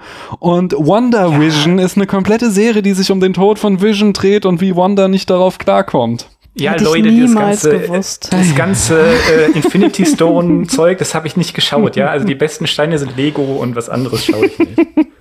Ei, ei, Also man ei. muss schon sagen, so richtig geil hat das Marketing nicht funktioniert, weil ich weiß nicht mal, wie Ultron oder Vision aussieht. Vision ist so rot. Ja, Aber ich wow. hätte auch nicht gewusst, dass Ultron überhaupt ein Roboter ist oder eine KI. Eine KI. Anyway, ich habe hier ein bisschen äh, Feedback und zwar äh, lang, lang ist's her, als wir das letzte Mal, das war irgendwann letzten Herbst, bei Stefan in der Bar waren. Da hatte ich, da hatten die sich nämlich irgendwann mal gefragt, woher die Metapher von dem Zug, der in den Tunnel fährt, als äh, Sexsymbol in Hays Code in Amerika stammt und ich hatte das recherchiert und da vorgetragen und äh, unser treuer Hörer Ben, der hat äh, sich den Film dem ich da sagte, äh, nämlich The Lady Eve, dass von dem ursprünglich die Tunnel-Sex-Idee kommt, den hat er sich angeguckt und sagt, so, ah, steht auch wie lang es her ist. Keine neun Monate später habe ich den Film auch geschaut. Ja, besagte Zug fährt in Tunnelszene kommt vor, hatte aber hier noch nicht die Bedeutung, die man später ihr zuschreibt. Man könnte aber schon ein wenig glauben, dass Hitch, also Hitchcock, weil der das ja aufgreift in, in North by Northwest, sich hier etwas hat inspirieren lassen. Dieses Pärchen hier ist auch in einem Abteil und irgendwie auch verheiratet und Honeymoon, dies, das, nur wird eben nicht rumgeturtelt. Guter Film, hat Laune gemacht, danke für den Tipp. Also schaut euch The Lady Eve an, aber so richtig Tunnelsex gibt's da noch nicht, äh, sondern am Ende ist, am Ende geht alles immer wieder auf Hitchcock zurück, nämlich North by Northwest. Hat Ben für uns herausgefunden. Vielen Dank für diesen redaktionellen Beitrag. Finde ich sehr cool. Mm, Dann war ich woanders und zwar gleich bei zwei Podcasts. Also bei einem war ich und beim anderen werde ich sein. Wenn die Folge rausgekommen ist, werdet ihr das aber schon gehört haben. Ich war bei Kino Korea zu Gast und habe über Dream gesprochen. Den habe ich allein geguckt oder hast du mitgeguckt? Ich Christian? habe den nicht mitgeguckt. Es war so ein Sportfilm. Ich sag mal so, es war kein Dream, den zu sehen, aber es ist, äh, die Folge ist, glaube ich, doch sehr hörenswert, weil wir sprechen viel über die koreanische Gesellschaft, über äh, so Sachen wie, was ähm, Obdachlosigkeit da für eine Rolle spielt, was Fußball in der Gesellschaft für eine Rolle spielt, auch so Sachen wie Migration und, und wie homogen die Gesellschaft ist. Solche, solche Themen behandeln wir da. Von daher, ich glaube, das lohnt sich da mal reinzuhören. Und wie gesagt, äh, die Aufnahme erfolgt äh, in Kürze. Die sind aber in der Regel schneller als ich im Schnitt, deswegen werdet ihr das wahrscheinlich auch schon hören können. Im Sneak Pod werde ich auch über einen koreanischen Film gesprochen haben und zwar über Kill Soon. Hört da doch auch mal rein. Und dann habe ich Charts nachzuliefern. Die letzte Folge, die ihr hier hören konntet, war Resident Evil Apocalypse und überraschenderweise hatte Benjamin recht. Es war nicht so richtig ein äh, Klassiker oder guter Film oder so, sondern er landete aufgrund unserer Bewertung auf Platz 137 und damit im unteren Viertel unserer Charts. Und Bevor wir weitermachen, habe ich wieder eine Frage von euch von Gute Fragen. Und zwar wieder eine anonyme Frage. Und dort wird gefragt, was würde eine echte KI noch von einem Menschen der Menschheit brauchen? Nachdem eine tatsächliche KI und keine Verkettung von neuronalen Netzwerken oder irgendwelche Algorithmen, sondern eine tatsächliche selbstständige AI erschaffen wurde. Und ganz davon abgesehen, ob diese AI gut oder böse von der Sicht der Menschheit, der Menschen ist, äh, von denen wahrgenommen wird, was würde diese AI von einem Menschen der Menschheit brauchen können. Welche Vorteile bringt diese AI ein Mensch noch? Wieso würde sie uns am Leben lassen, obwohl wir ihr einfach den Saft abdrehen könnten? Da erwarte ich jetzt eure Expertenantworten. Ja, die Frage ist halt immer, was meint die Person mit richtige AI? Also so eine, meint sie so eine Super-KI oder so Ja, eine? genau, also, also ich denke, hier geht es hier um die Singularität. Also wir Ja. haben eine KI, die in der Lage ist, neue KIs zu entwickeln und dadurch in, zu einer Superintelligenz wird. Damit, äh, also die Singularität, dass es erstmals ein Wesen auf der Welt gibt, das intelligenter ist als der Mensch und damit in der Lage, Macht über uns auszuüben. Was würde die KI davon abhalten, sich gegen uns zu wenden? Naja, ich tue mich damit immer so ein bisschen schwer, weil woher ist denn gesetzt, dass so eine Art von KI auch so eine Intentionalität entwickelt, sich irgendwie über die Menschheit überhaupt erheben zu wollen? Das ist, das muss man doch erstmal klären, bevor man klärt, was das für Risiken beinhaltet für die Menschheit. Benjamin? Ja, also ich lese da jetzt auch ganz viel so Gedankenexperimente ähm, raus, die man so kennt wie Paperclip Maximizer. Also was heißt das? Ne? Das ist äh, die Idee ist, wir programmieren äh, eine künstliche Intelligenz, die so eine richtig echte ist und super schlau und so weiter und alles vorhersehen kann und geben der aber nur so einen ganz seltsamen äh, stupiden Task, nämlich möglichst viele Paperclips, also Büroklammern herzustellen. Und naja, wenn die KI ihren Job sehr ernst nimmt, dann äh, würde die halt im Prinzip alle Atome im Universum irgendwann zu Büroklammern verarbeiten, inklusive der Menschen.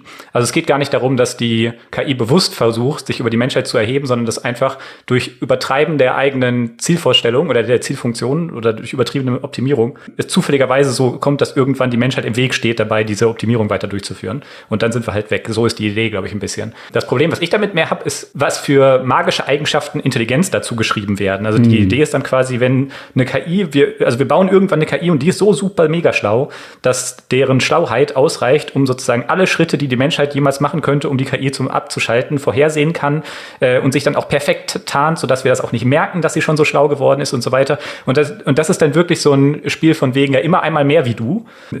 also man, man schreibt halt wirklich der Intelligenz quasi so magische Kräfte zu. Ne? Das ist so fast ein allmächtiges Wesen. Und ich glaube eigentlich nicht, dass man sowas bauen kann. Das ist eher mein Einwand. Wenn man sowas, wenn man sagt, das wird kommen und per Definition ist es halt so quasi allmächtig, ja, dann sind wir fürchte ich in der Tat weg. Außer man schafft es halt in diese allmächtige, quasi magische Struktur auch irgendwie ethische Regeln einzuprogrammieren. Aber ähm, ja, also das, sind, das ist so weit weg von echter Wissenschaft, dass ich das schwierig finde, mich damit zu beschäftigen. ist also wirklich mehr Fiktion als Realität. Sage ich dazu, andere im Feld sehen das anders. Es gibt momentan echte Debatten darüber von einigen, die ich mehr als so Hype-Leute verstehen würde, die sich ähnliche Fragen auch stellen. Und dann halt sagen, wir brauchen, gib, bitte gebt uns ganz viel Forschungsgeld, damit wir uns überlegen können, wie wir ethische Regeln in KI einprogrammieren können. ja, von so einem rein, wie es das Argument aufgebaut ist. Also ich kann es halt inhaltlich überhaupt nicht beurteilen, wie das die Forschung, der Stand ist und bla. Aber hier sind halt einfach so viele ungeklärte Variablen drin in dieser Grundeinnahme, dass ich äh, sagen würde, schon daher hapert's. Also allein sind da so Sachen wie Christian schon sagte, da, dass diese Intelligenz eine Intentionalität hat oder auch äh, mhm. bei der Clay, äh, Paperclip Machine, da muss ja irgendeine Form von Szenario eingetreten sein, wo wir sie nicht mehr ausschalten können. Und ja. äh, auch das ist ja fraglich, wie das denn zustande gekommen sein sollte. Es ist dann immer, wenn wir sagen, das Ding ist jetzt, hat jetzt Bewusstsein, müssen wir uns ja auch immer die Frage stellen, dass wir selbst noch nicht genau wissen, wie unser, was unser eigenes Bewusstsein ausmacht. Und dann schon von vornherein davon auszugehen, dass ein wie auch immer geartetes künstliches Bewusstsein genauso funktioniert wie wir Menschen und dann genauso auf die Art und Weise denkt, wie, oder ist jemand, den muss ich unbedingt vernichten, weil es ein Fressfeind ist oder sowas, was ja wiederum was ist, was bei uns in irgendeiner Form vielleicht evolutionär entstanden ist, wie auch immer. Also es ist auf jeden Fall ja nicht aus dem Nichts entstanden, sondern, sondern es gab Strukturen in der Welt, die dazu geführt haben, dass Menschen so denken, wie sie denken und das automatisch auf eine wie auch immer geartete künstliche Intelligenz auch anzusetzen und zu sagen, ähm, das wird die zwangsläufig, wird genau so, wie Menschen in der Situation reagieren, wird auch sie reagieren und deswegen sind wir alle zum Tode verurteilt. Aber selbst das ist ja Quatsch. Ich meine, der Mensch ist ja nicht nur auf, auf Zerstörung aus. Genau. Der Mensch ist ja ein sehr kooperatives Wesen. Ja. Und das wird irgendwie nie gedanklich auf die KI übertragen. Dass die ja auch einen Sinn damit, also dass, dass es sinnhaft sein könnte, für die KI mit Menschen zu kooperieren. Ja.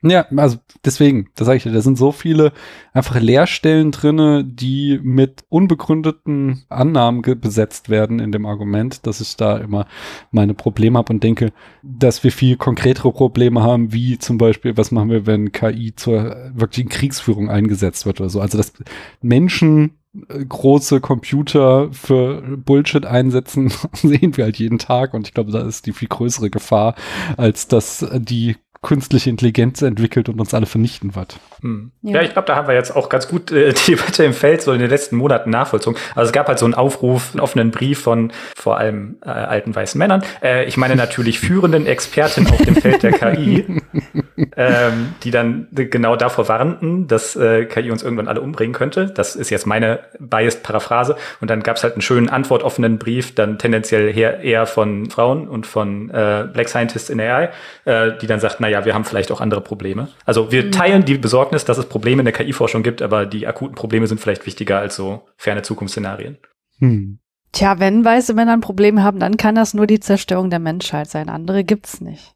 Ja, genau das nämlich. Also das war ich auch. Also das, ähm, Emil Torres hat ganz viel dazu geforscht, nämlich zu der Frage und äh, hat da so ein schönes Wort dafür gefunden oder ein Freund von ihm, ich weiß gar nicht mehr, Apex Concerns. Also wenn man Milliardär quasi mhm. ist und keine Probleme mehr mit Leben hat, dann bleibt einem nur noch zu fürchten, dass irgendeine KI kommen könnte und einen umbringt.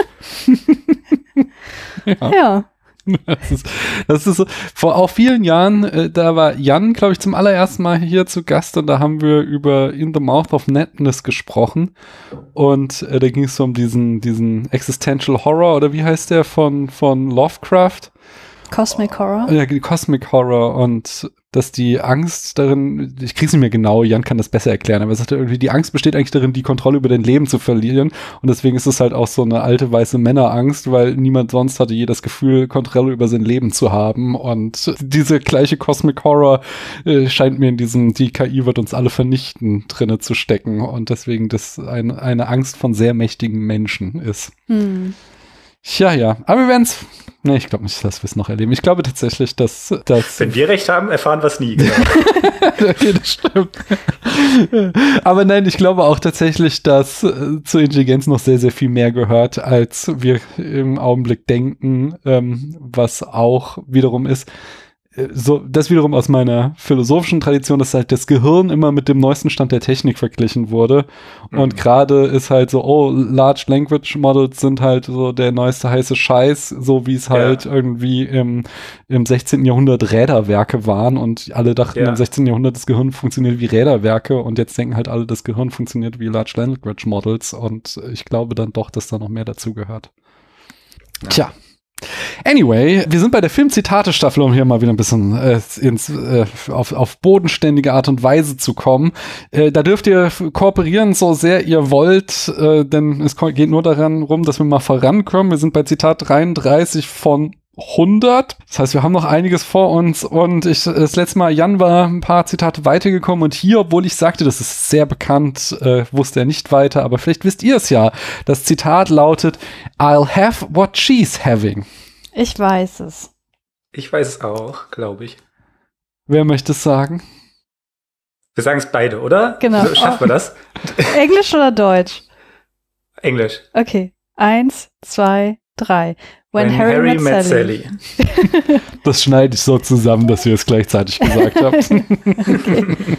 Äh, ja, da habt ihr natürlich vollkommen recht und damit sind wir eine Runde weiter bei Zitat 34 ähm, und es lautet You know how to whistle, don't you, Steve? You just put your lips together and blow.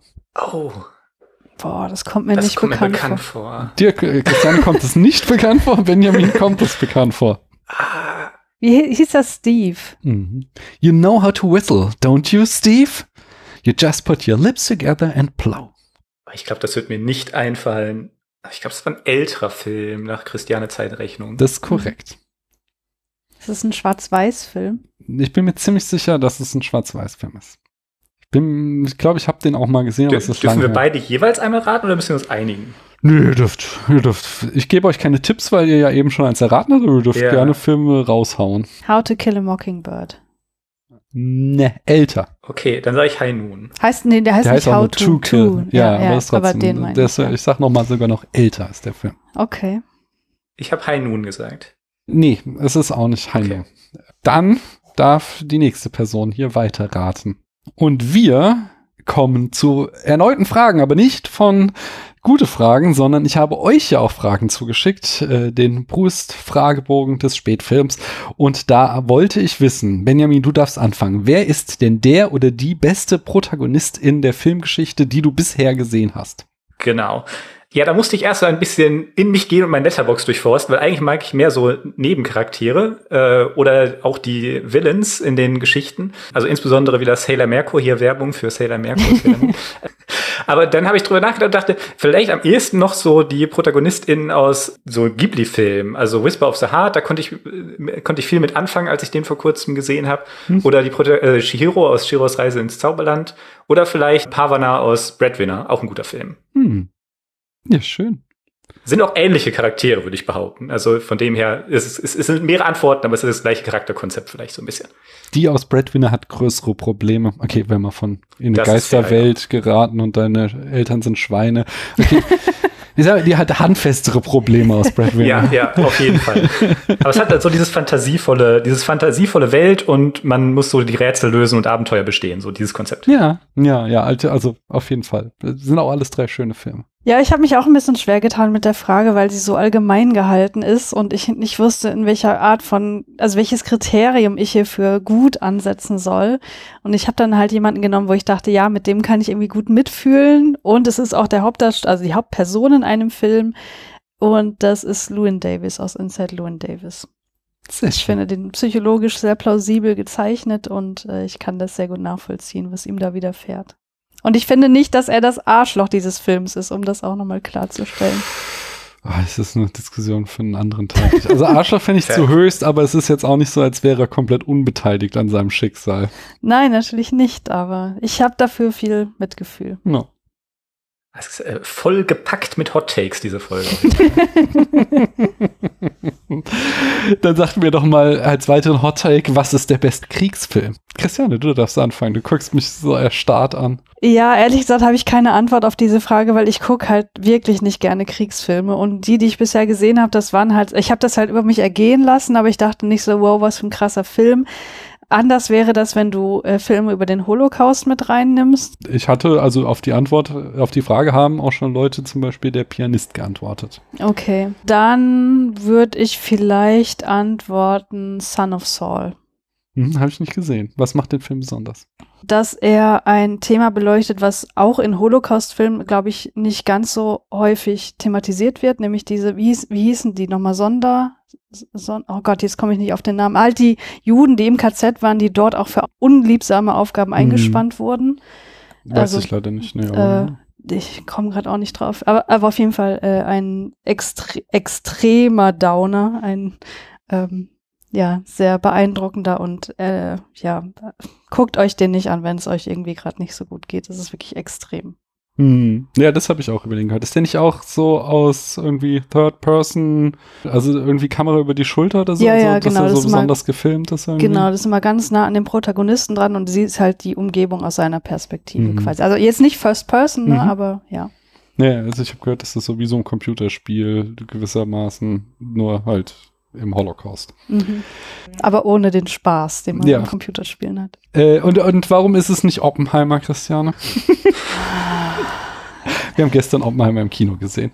Also, ja, um ganz kurz meinen äh, Senf dazu zu geben. Ich hätte nicht gedacht, dass äh, Christopher Nolan dazu in der Lage ist, noch schlechtere Frauenbilder als bei Tenet zu zeichnen, aber er hat es tatsächlich geschafft, dass ich dann noch mehr genervt war. Aber ich habe auch schon zu dir im Nachgang gesagt, so ich glaube, er es ist nicht mal so die Frau als das Mysterium an sich, was er einfach nicht checkt, sondern er kann auch überhaupt nicht Begehren darstellen. Ich glaube, das könnte er auch nicht aus Sicht einer äh, männlichen Person, wie man Mhm. sieht auch am Film Oppenheimer, weil der wird ja auch so teilweise als Frauenheld dargestellt, aber ich hatte zu keinem Zeitpunkt das Gefühl, dass der da irgendwie dass er das von sich aus gemacht hat, weil er irgendwie Interesse an den Frauen hatte oder so, sondern er hat es halt über sich ergehen lassen so. Es ist ihm passiert und diese Art von Passivität in emotionalen Dingen finde ich halt sowas von primitiv, kann man das sagen? Nee, ist das falsche Wort, aber von also das Unterkomplex. ja, Hm. Ja, das ist äh, in, in äh, Piratensender Powerplay hat ja auch äh, Samir El-Wazir, das fand ich sehr gut auf den Punkt gebracht, dass Christopher Nolan ist nicht in der Lage, sich vorzustellen, dass Frauen komplexe Wesen sind, Mhm. dass die mehr als genau eine Funktion haben. Das Ja. heißt, du hast halt hier eine sexuell begehrenswerte Kommunistin, mehr ist sie nicht, und dann hast du eine so eine Xantippe, so eine Hausfrau, die nur rummotzt. Und darin beschränkt sich halt wirklich so die Komplexität seiner Frauenfiguren und das kann man, wenn man mal die Filme durchgeht, leider bei allen sehen. So, die haben, die haben genau so eine, die sind halt Plot-Device, die haben genau eine Funktion, um für den männlichen Protagonisten da zu sein. Und darüber hinaus haben sie halt keinen Charakter. Das Mhm. ist schon erschreckend, wie, wie wenig einfühlsam man sagt. Aber gefühlt und Christopher Nolan, das sind halt auch so zwei Paar Schuhe. Anyway, jetzt sind wir vollkommen äh, abgedriftet. Ich habe ja an dich noch die Frage, Benjamin, was ist der beste Kriegsfilm? Ja, genau. Also bester Kriegsfilm ist, finde ich, äh, irgendwie generell schwieriges Konzept. Also um ganz kurz ein bisschen rauszusuchen, also das mit den Filmen ist ja immer irgendwie in dem Spannungsverhältnis von wegen, wir zeigen, wie, wie schrecklich und schlimm Krieg ist. Und gleichzeitig kann man ja fast keinen Kriegsfilm machen, ohne nicht in, wenigstens so ein bisschen weiß ich nicht, äh, dieses äh, Helden, keine Ahnung, ob Heldentum, aber mindestens mal die, die Logistik und die ganze Explosion und so darzustellen. Mhm. Und äh, ja, weiß ich nicht, gerade für adoleszente, äh, maskulin aufgewachsene Personen ist das dann typischerweise auch eher was Cooles. Naja, also ich habe zumindest wahrscheinlich ein bisschen mehr Kriegsfilm-Exposure, äh, gerade so einfach nur sozialisationsbedingt.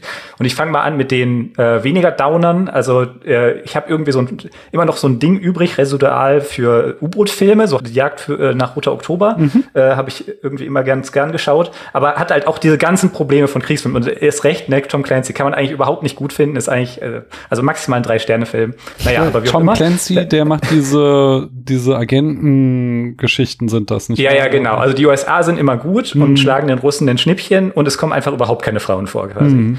Ähm, also insofern, naja. Ähm, okay, und dann kommen wir, dann Cat- Catherine Big- Bigelow, Hurt Locker, Mhm. ähm, fand ich ganz gut damals. Hat ja auch Avatar ein Schnippchen bei den Oscars geschlagen, wenn ich mich recht entsinne. Aber okay, vergangene Zeiten. Und dann kommen wir jetzt so langsam so zu den Filmen, die ich auch so mehr Motivation hätte, im Zweifel zu verteidigen. Also Full Metal Jacket ist natürlich stabiler Antikriegsfilm. Äh, All Quiet on the Western Front vom letzten Jahr fand ich tatsächlich gut.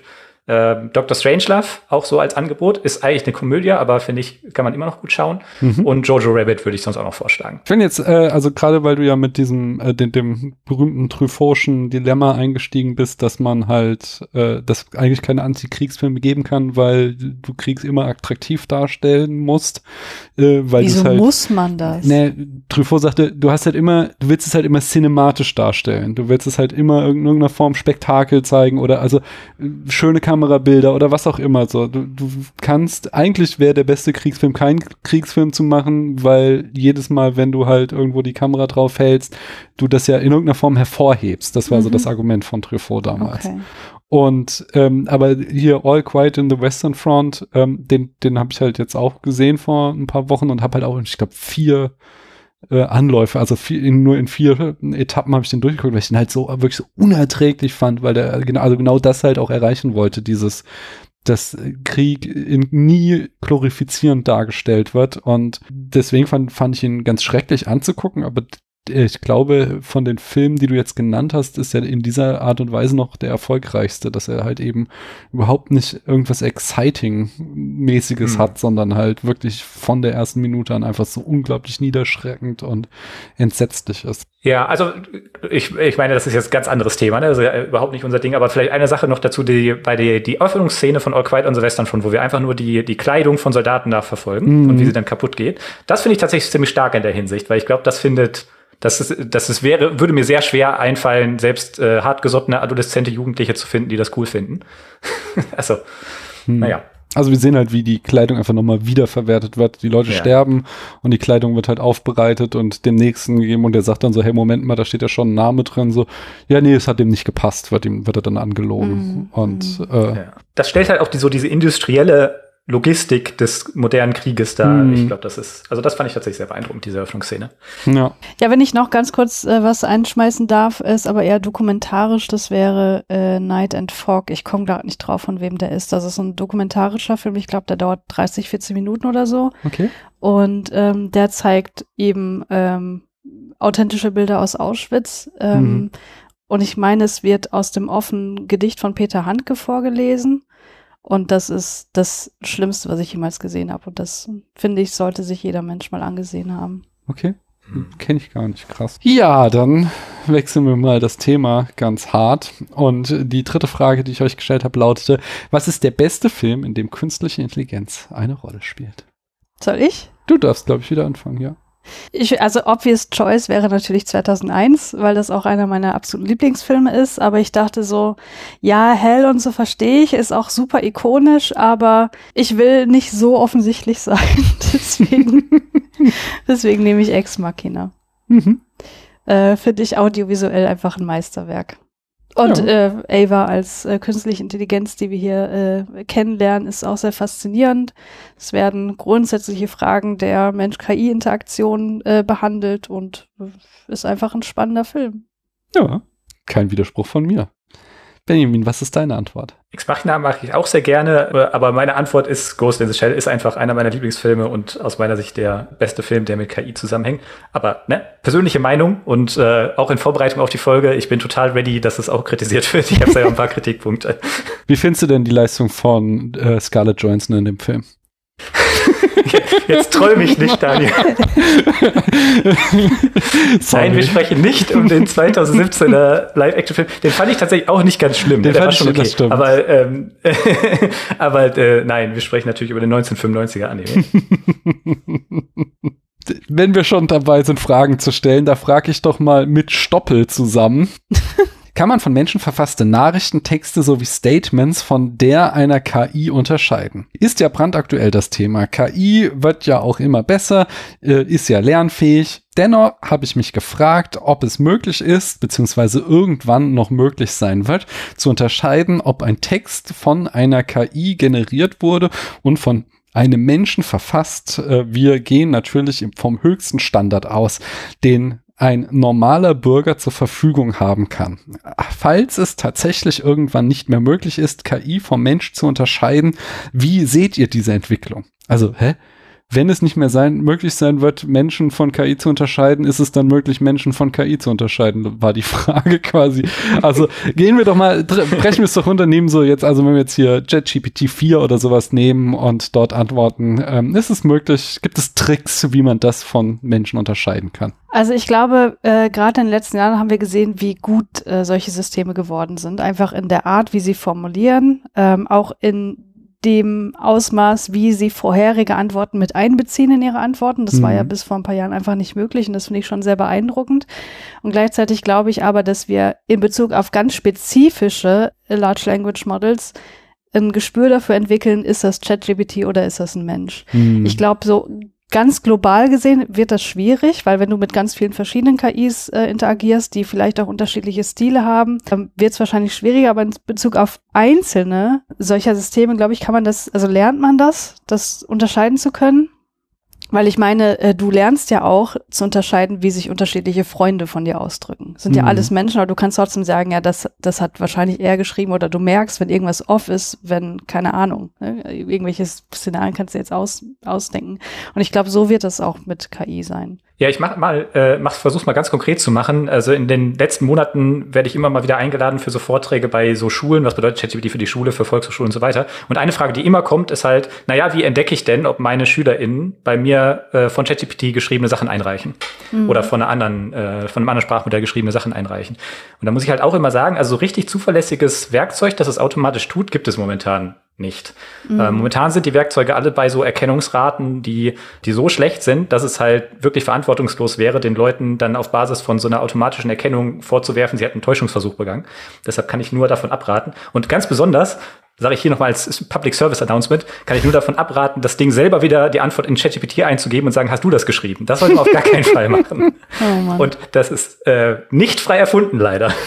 äh, ist schon vorgekommen. ähm, genau, also äh, insofern kann ich Lehrkräften halt nur empfehlen, da äh, lieber Wege zu finden, wie man sagt, äh, Leute, äh, ne, ihr dürft das benutzen, aber bitte kennzeichnet das und äh, vielleicht Aufgaben zu stellen, von denen man weiß, dass es nicht perfekt lösbar ist. Zum Beispiel Quellen, Sachen, äh, Quellensuche geht momentan damit noch nicht so gut und so Sachen. Ähm, generell ist das ein sehr aktives Forschungsproblem. Insofern wirklich gute Frage. Und die, den aussichtsreichsten Weg, von dem ich bisher gehört habe, ist, sich für einzelne Modelle, so wie Christiane auch sagt, die Verteilung der Worte anzuschauen, die statistische Verteilung der Worte, die die benutzen und der Wortkombination, die die benutzen und dann abzugleichen mit den Texten, äh, die, äh, von denen man wissen will, ob sie von der KI kommen. Das geht aber halt nur wirklich nur für einzelne KIs, von denen man genau weiß, wie die Verteilungen sind und nur für, für hinreichend lange Texte, über die man auch schon Statistik machen kann. Hm. Ich habe da auch noch meine 5 Cents. Äh, und zwar Menschen haben so ein sehr feines Gespür für Sprache und dafür, also nicht jeder Mensch, aber, aber viele, also aber auch mehr Menschen, als man glaubt. Auch Menschen mit nicht super hoher Bildungsgrad ähm, kriegen sehr schnell mit, wenn irgendwas off ist. Das heißt, äh, ich war neulich auch in einem, in einem Talk, wo, wo äh, es auch darum ging, so, also ich bin, mach, mach äh, ja beruflich hier Social Media Management und da ging es halt auch so, wie es denn, wenn man da irgendwie Chatbots auf äh, Menschen loslässt und wie die Zufriedenheitsraten sind, wenn man das macht. Und äh, da zeigten sich halt auch die statistischen Erhebungen, dass die zumindest zum jetzigen Stand, ähm, das war noch nicht der ganz neueste Stand, also ich glaube, es gibt, es ist noch nicht so richtig jetzt äh, in, in der Servicewelt äh, großflächig implementiert, dass man so JetGPT 4 auf dem Niveau KIs einsetzt, aber zum jetzigen Stand ist so, dass die, die Zufriedenheitsraten der Menschen generell niedriger sind, wenn sie mit einer KI geredet haben, weil, weil sie das in irgendeiner Form schon immer noch mitkriegen, ob da ein richtiger Mensch auf der anderen Seite ist.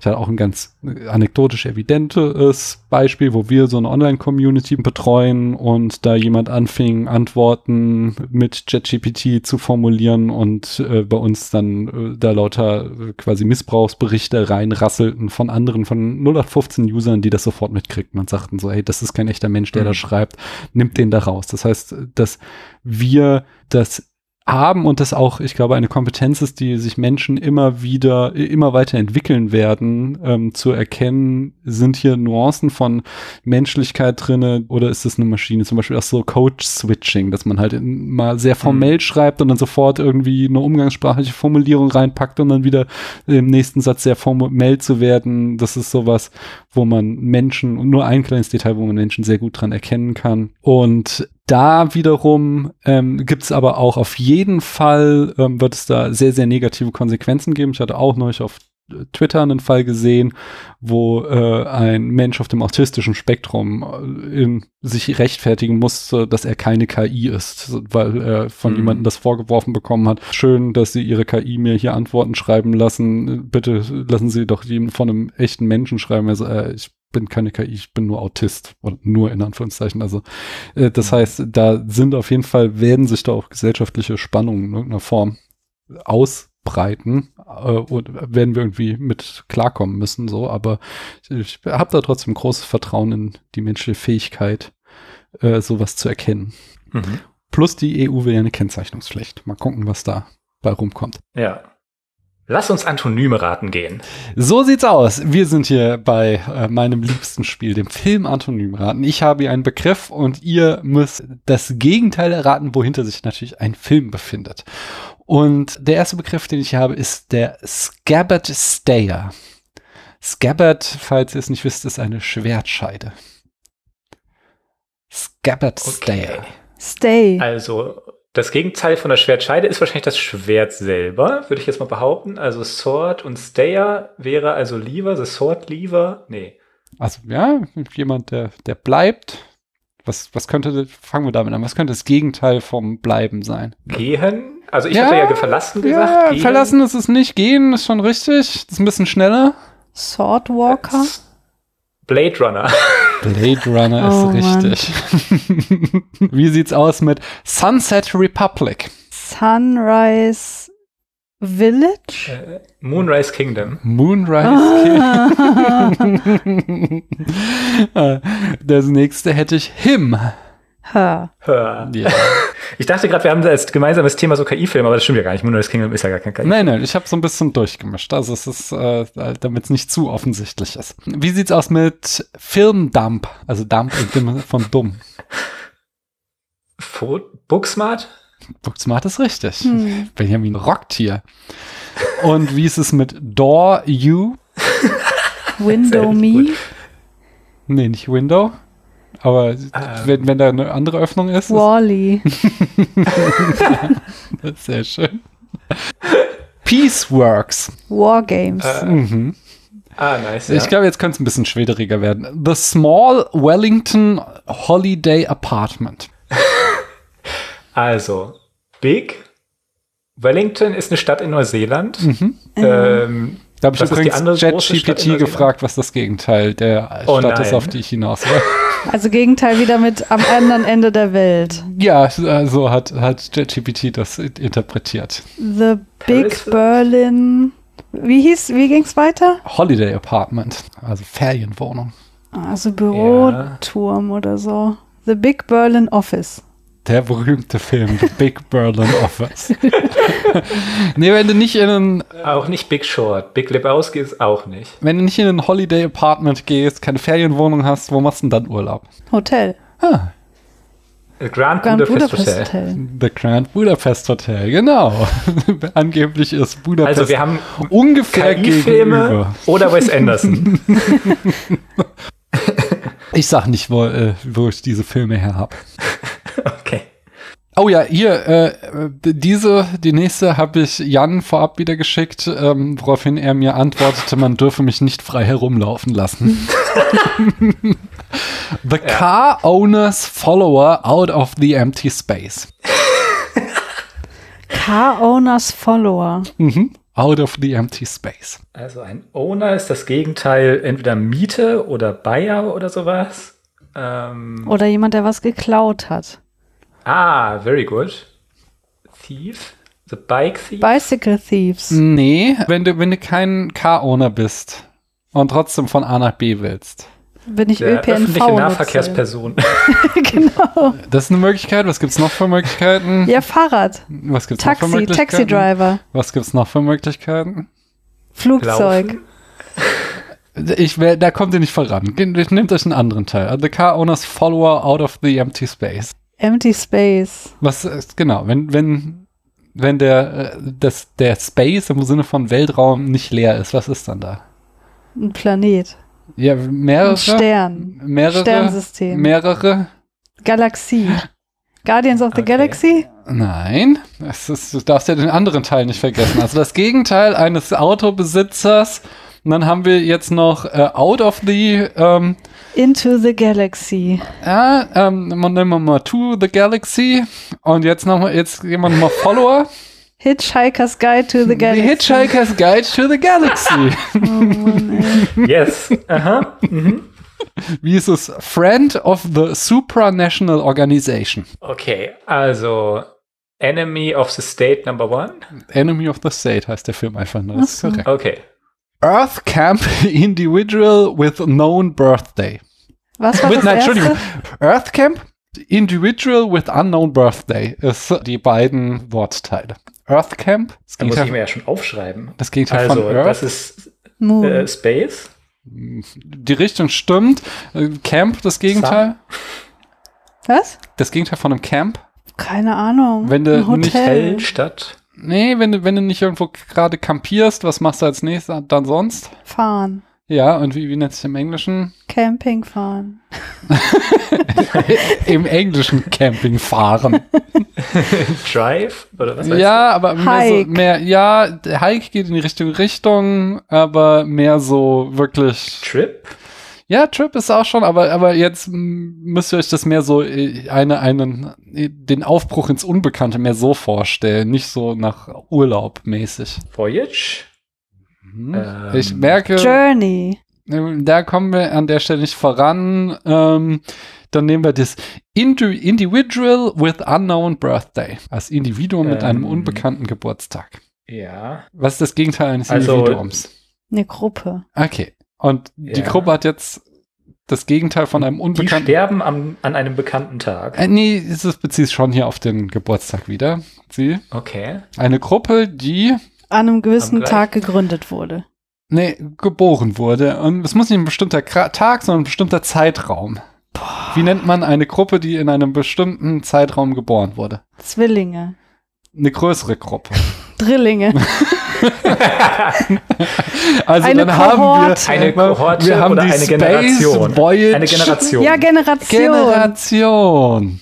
Ja, also Sogar vielleicht sogar Genera- Next Generation. Star Trek, Nee. aber der Film heißt anders? Last Generation? Nein.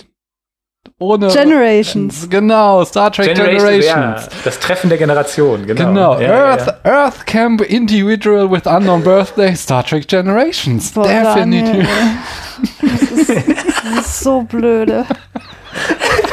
Christiane haut mich Also ist gleich. auch blöd, aber ich liebe es auch. Also ich glaube, es kommt von meiner, meiner Vorliebe für schlechte Wortwitze. Das Hallo? ist irgendwie das Ich- gleiche Teil meines Gehirns. Ich finde, das ist es. Äh, ich finde, da ist ein gewisser Grad an Genie drin. Aber das denkst auch nur Evil du. Genius, ja. Evil Genius. Ach komm, im Grunde spielt ihr das doch alle gerne. Wie ist Ich es ja. mit The Jazz Sisters? Danke, Benjamin. Wenigstens einer. Blues Brothers. genau. Scream of the Brain. Silence of the Lamb, Silence of the Mind. Nein. Silence of Ähm, the Stomach. Nein. Aber es war Brain, ja? Ja, genau. Scream of the Brain. Was ist das andere? Das Gegenteil vom Gehirn. Body? Skull? Nee, wenn, du- wenn du was nicht mit dem Kopf Stomach entscheidest, dann. Ja, mit dem Bauch. Stomach habe ich nee, ja es schon gibt ein gesagt. anderes Wort. Belly. Nein, nein, nein, nein. nein. Whisper of the Heart. Whisper, of Whisper of the Ach Heart. so. The Run of Green March. the Walk of äh, King und jetzt Hm, Nee, nee, March, mehr so August, Oktober. Run im Sinne von Weglaufen, Ja. von Flucht. Okay. Escape of King. Äh, kannst du das nochmal The vorlesen? Run of Green March. Green March. Mhm. Der grüne März. Also das Gegenteil von grün ist orange. Ungefähr. Ah, The Yellow. Hunt for Red October. Ja. Blau ist das Gegenteil von rot. Nein, rot-grün. Hallo? Komplementärfarben, also das stimmt schon. Blau ist das Gegenteil von rot. Ich bitte dich. Doch. Lots of bad women. Also lots of oder lords Lots, of? lots of. Viele Okay. schlechte Frauen. A few got men. Das ist richtig. Slowness. Speed. Das ist ja wohl eindeutig. Ich hätte Velocity genommen oder so. Wie, wie ist es mit Omission Possible? Was? Achso, nee, da, hä? Also es ist nicht ich Mission antworte Possible, da das gar ist- nicht drauf. Das ist zu Also blöd. Omission, Possible. ja. Also Omission ist ja der Gegenteil wäre, äh, Moment, also Omission ist Weglassung, das heißt, wir Mhm. haben es auf jeden Fall. Mhm. Und Possible ist Impossible, also Mission Impossible. Ja. was? oh Gott. In hominem. Ex Machina. Sehr gut. Da war ich schon ein bisschen stolz drauf, aber das ging richtig zackig hier. The Rotten Body. Gut. Ich bin mir nicht sicher, ob Christiane hat. Christiane äh, macht ja schon eine Facepalm. The Rotten Body. The New Soul. Nee. The Rotten Body. Newborn Soul. Hm, Nee, nee, nee, du bist auf dem falschen Trip. Ich will ein anderes Gegenteil. Äh, stell dir vor, du bist tot und was wird unternommen, damit du nicht ein Rotten Body wirst? Verbrannt. Es gibt noch andere Methoden. Mumifiziert, The Mummy? The Mummy, genau. Ah, Spinning Top Headshot. Spinning Top Hedgehog. Hedgehog ist ein Igel, ne? Genau. Hase und Igel. Da bist du richtig. Was ist Hase auf Englisch? Bunny? Bunny? Jojo Rabbit? Jojo Rabbit. Spinning warum Top ist ist, Jojo das Gegenteil von Spinning Top? Spinning Top ist ein äh, Kreisel, es ist spielzeugtechnisch Ah, das Jojo. Gegen- Gegenteil von einem Jojo. und ein letztes habe ich noch für euch und zwar Zombie out of the Mollusk. Mollusk ist das Weichtier. Ghost in the Shell. Das ist richtig. Oh Mann, Daniel, ey. Dann Christiane, vielleicht wisst Also ihr. ich muss sagen, du hast dich selbst übertroffen, Daniel. danke, danke. Nee, finde ich nicht. Oder untertroffen. Ja, eher das. Christiane, wenn du das alles so doof findest, vielleicht findest du ja die Frage von Nix besser, der auf gute Fragen fragt. Kann man durch einen AI-Charakter fremdgehen? Ich schreibe regelmäßig mit AI-generierten Charakteren auf eine App namens Charakter AI. Es ist wie eine Art Rollenspiel mit Filmcharakter, zum Beispiel Loki, Bucky und andere Filmcharaktere. Und manchmal baut man mit diesem Charakter eine Beziehung auf. Aber es ist ja keine echte Person, mit der man schreibt. Kann man das trotzdem als Fremdgehen bezeichnen? Ja, mein Gott, das kommt auf die Definition von Fremdgehen an. Für manche Leute ist ja schon an andere Menschen denken Fremdgehen. Also je nachdem, wie weitgehend er das hier definiert, ist es bestimmt Fremdgehen. Ich würde sagen, nein. Also meine Intuition ist auch nein. Ich glaube, wir haben da beide jetzt nicht so perfekt Expertise. Ist vielleicht mehr was für Dr. Sommer als für Dr. Uns. Aber, ähm, also ich würde halt sagen, kommuniziere mit deinen R-PartnerInnen drüber, wenn du den Eindruck hast, du fühlst dich unwohl dabei. Ja, ich glaube auch, wenn, war das ein Er jetzt hier? Klar, also entweder ein homosexueller er oder eine Na, Frau, würde ich sagen, weil Loki, Bucky wurden auf jeden Fall Männer genannt. Okay, naja, auf jeden Fall, wenn die Person das Gefühl hat, dass sie durch die Konversation mit diesen AI-Chatbots etwas ersetzt, dann würde ich vielleicht, äh, wie Benjamin sagte, auch das Gespräch mal suchen. Hm. Ich hatte, ich weiß gar nicht mehr, welcher Podcast es war. Ich hatte jedenfalls vor einer Weile so einen Podcast gehört, da ging es um Menschen, die Beziehungen mit KIs führen und dann eben auch die Frage, so ob das gut ist. Es interessant war, dass es in der Regel oder die Beispiele, die sie da hatten, waren halt Personen, die schlechte bis traumatische Erfahrungen mit echten Menschen gemacht Mhm. haben und die eben die Sicherheit, die ihnen diese Form von Beziehung gab, sehr wertschätzen. Hm. Das wiederum aber halt auch davon in diesem Podcast von PsychologInnen kritisiert wurde, weil die KI wird dir halt nie ernsthaft Widerworte geben. Die, die wird nie sagen so, nee, mache ich jetzt nicht, sondern die wird halt immer genau das machen, was du willst und somit wirst du halt auch nie eine wirklich menschliche Beziehung führen, weil du halt immer irgendeiner Form, ja, ein, eine Form Mhm. von dieser Dimension fehlt. Und ich habe mich gefragt, ob es nicht im Ende eher sowas ist wie Pornografie halt. Das ist eine Form von, von Fantasie, von Rollenspiel, sowas in die Richtung reingeht, als eine Beziehung, die du da halt. Also es gibt auf jeden Fall ernsthafte Forschung zu. Ich weiß, in Duisburg-Essen haben die zum Beispiel eine, auch Forschung Mhm. zu dem Thema. Insofern kann ich da auch auf, nur auf die Fachliteratur sonst verweisen. Aber es vielleicht sonst noch ein interessanter Punkt ist, wie bedeutsam das halt subjektiv sich für sich selber anfällt. Ich glaube, für die meisten Menschen, wenn die Mhm. zum Beispiel in einem Rollenspiel die Romance Option mit einem virtuellen Charakter äh, durchspielen, dann fühlt sich das jetzt nicht irgendwie bedeutsam groß an, sondern ist halt Teil des Rollenspiels. Aber wenn man den Eindruck hat, das nimmt einen wesentlichen Teil des eigenen Lebens ein oder fühlt sich subjektiv bedeutsam an, dann ist vielleicht doch gut, da mal drüber zu reden. Hm. Ja, okay, aber ich meine, es gibt ja auch zum Beispiel unzählige Fanfiction im Internet, wo halt erotische Fantasien mit eben irgendwelchen Stars, wie, also ich weiß, das Harry Styles ist da ein Riesending Mhm. von primär kleinen Mädchen, die halt ihre erotischen Fantasien mit Harry Styles in Wetpad und ähnliche Seiten reinschreiben und äh, das erscheint mir halt so sehr ähnlich, weil der in diesen Geschichten halt auch immer genauso ist, wie sie ihn gerne haben wollen. Und äh, auf die Fremdgehen-Frage finde ich halt deine Antwort gut. So, das sollen halt, wenn die Person einen echten Partner hat, das mit diesem echten Partner oder dieser echten Partnerin aushandeln, was okay ist und was nicht, oder? Ja, aber es ist schon mehr als Fanfiction. Also selbst wenn du Fanfiction schreibst, kannst du die Person, Person in Anführungsstrichen ja nicht anschreiben und sagen, hey, mir geht's heute so schlecht, äh, erzähl mir mal einen Witz oder so. Hm. Also du hast ja diese Interaktion einfach nicht. Und ich glaube, dass das schon viel mit Menschen macht. Also zu wissen, da ist jemand, jemand in Okay. Anführungsstrichen, dem kann ich was erzählen und der nimmt meine äh, Probleme ernst und geht dann irgendeiner äh, Art und Weise drauf ein. Hm. Hm. Ich verstehe. Ja, okay. Gut, dass wir drüber geredet haben. Seid ihr bereit für entweder oder? Mhm. Mhm. Da hatte ich ja wieder das Problem, dass der Christiane das erst neulich gespielt hat und ich nicht sämtliche Fragen ersetzen wollte. Und jetzt habe ich das so gemacht, dass Christiane lauter neue Fragen, beziehungsweise Fragen, die sie noch nicht kennt, kriegt und du, Benjamin, die alten Fragen.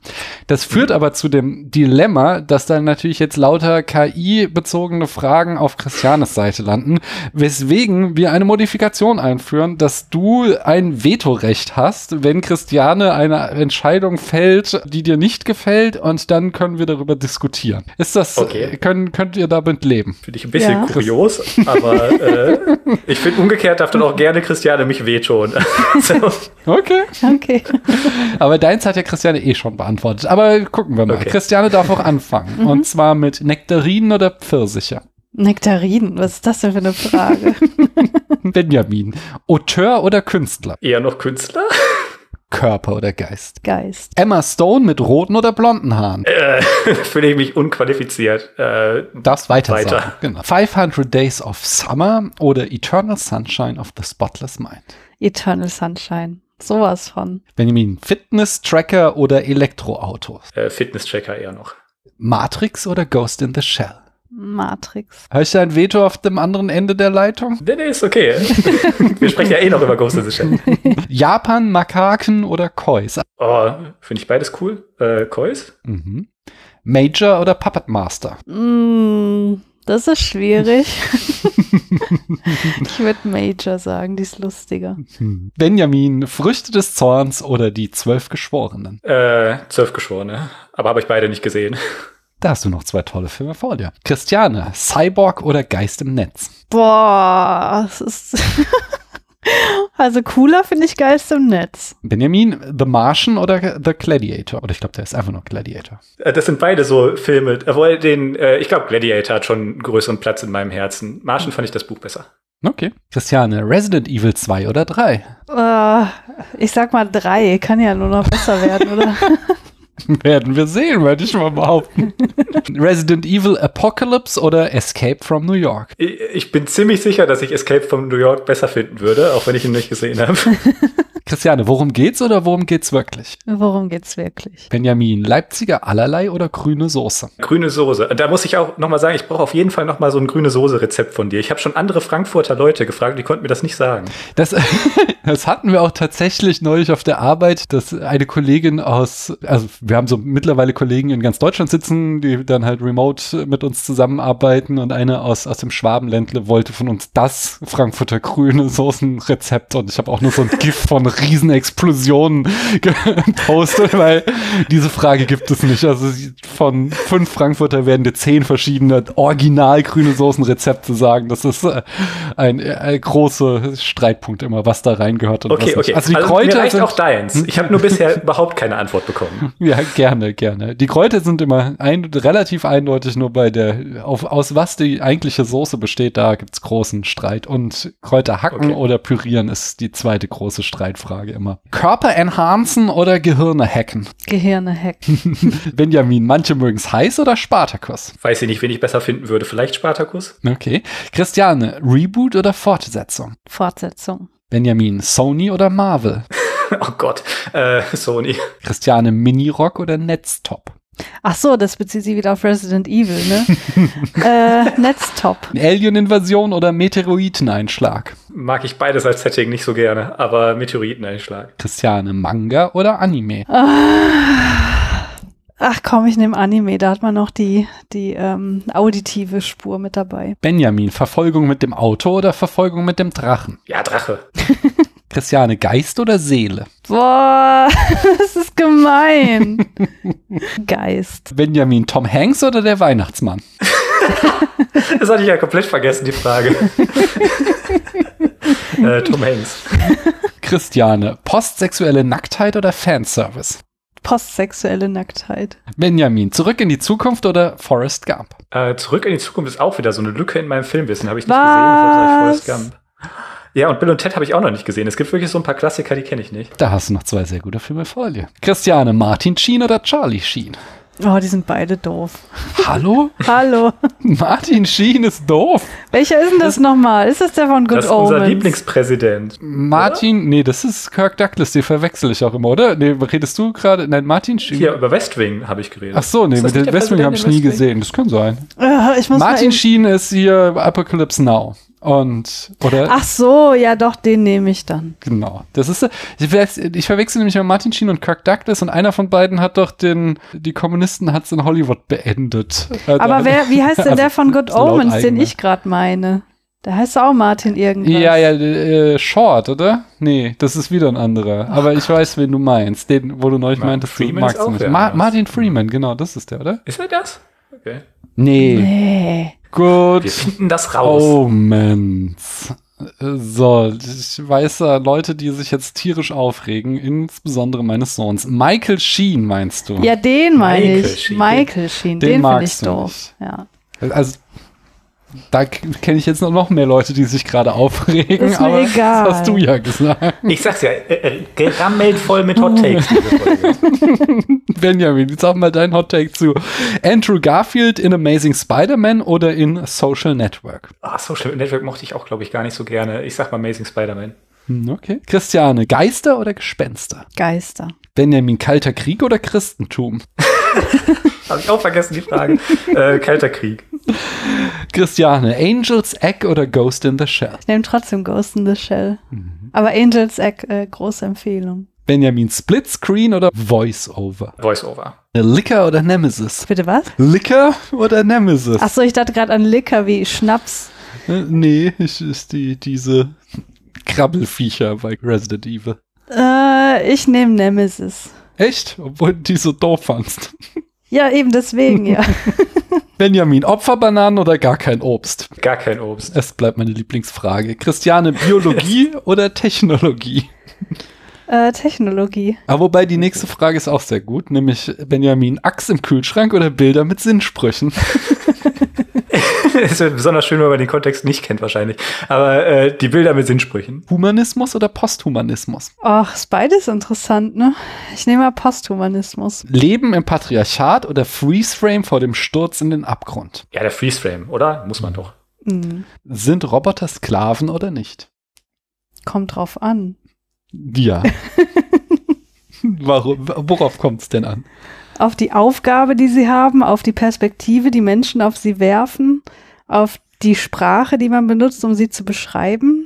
Also es gibt ja wirklich Master and Slave in der Robotik. Aber Mhm. äh, so wie ich das mitbekommen habe, ist man auch in dem Diskurs mittlerweile so weit, dass man davon absieht, es so zu nennen. Ja. Hm.